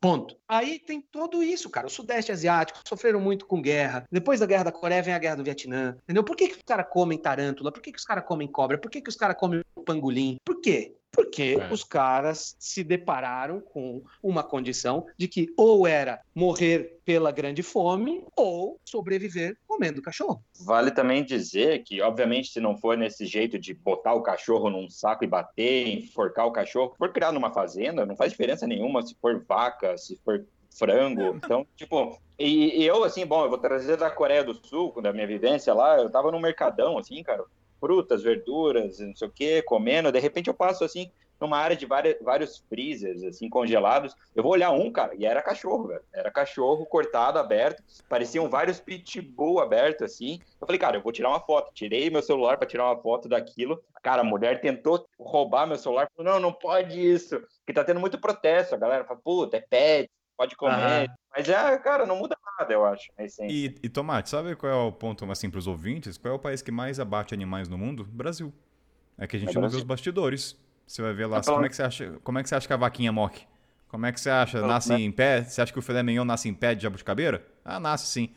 Entendeu? A questão é, eu, eu lembro que na Coreia do Sul o pessoal falava que mais de 90% do frango lá vinha do Brasil. Não, o maior exportador de carne de galinha e, e vaca é o Brasil, cara. Eu lembro até Sim. na África, o pessoal falava, nossa, você é do Brasil, galinhas boas. Cara, eu nunca imaginava isso. Tipo, isso é um. Fala, caralho, exporta galinha. Mas da comida, mas o Caleb quer acrescentar alguma coisa pra gente ir encaminhando pro final agora? Isso eu ia falar também nesse, nesse lance de que virou iguaria, né? Se você vir pra China, você também vai perceber demais, cara. O pessoal, o pessoal da, tem algumas províncias do sul da China que o pessoal, tudo que se move, o pessoal come. Claro que não é todo mundo. cara, até chinês, cara, os meus amigos chineses brincam, eles, os meus amigos chineses brincam com isso, falam, cara, o pessoal do sul, tem uma galera aí que qualquer coisa que estivesse movendo aí, o pessoal taca para dentro, entendeu? Então, assim, claro que o pessoal imagina muito da China, né, que todo mundo, a maioria come esse tipo de iguaria, mas muito pelo contrário, a maioria dos chineses não come tanto nojo quanto nós ocidentais com relação a a tarântula ou grilo, qualquer outra coisa assim, né? Que eles consomem. Caleb, eu tenho que confessar, eu tô me sentindo mal. Depois que você falou tudo que se move as pessoas comem, eu pensei em besteira. Tem como. Minha mente tá muito impura ainda. Eu tenho que melhorar meu lado religioso. Tô muito. É muita convivência não, com Marcos de la Cumbre. É sempre no meu cu, né, cara? Só porque eu me mexo. Kainan pessoa já tava vendo passagem pra China, né? Marco, alguém tem que ser crucificado, cara. Você é muito amor. Isso é um amor que eu tenho por você. Os ouvintes sabem muito Só bem porque disso. porque eu tô parecido com Jesus agora, o cara quer. Não, Deus. então vamos encerrar com uma trilha. Aliás, sobre música a gente não vai falar porque o Kainan vai ter todo o trabalho musical para colocar as músicas, tanto de propaganda, tanto dos karaokê nesse programa maravilhoso. Então vamos pro jabá, galera.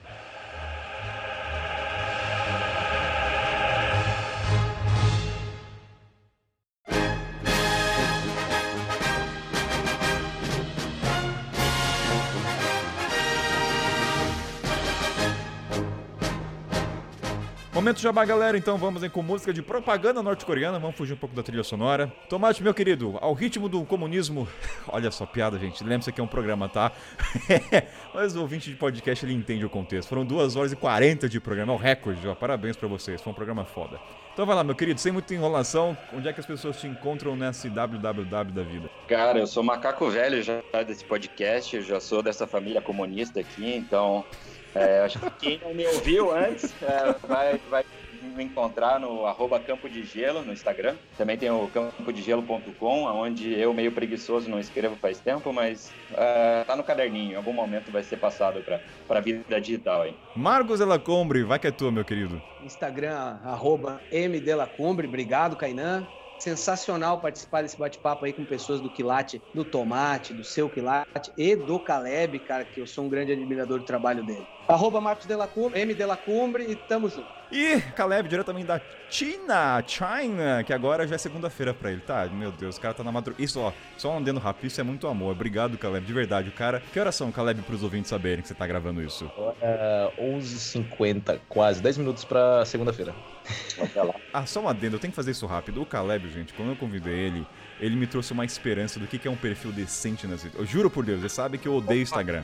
Isso é, não, isso é verdade. Maravilhoso, Caleb é, é maravilhoso. Não, de eu verdade, eu, eu olhei pro Caleb. Falou assim: ah, não, a Coreia do Norte sobreviveu ao Caleb, mas o Afeganistão sobreviveu ao Caleb, cara. Teve vários. Isso é um spoiler. Caleb estará na pauta é. do Afeganistão. O foda vai ser encontrar bancada pra formar sobre o Afeganistão, né? É o, é o Calebistão.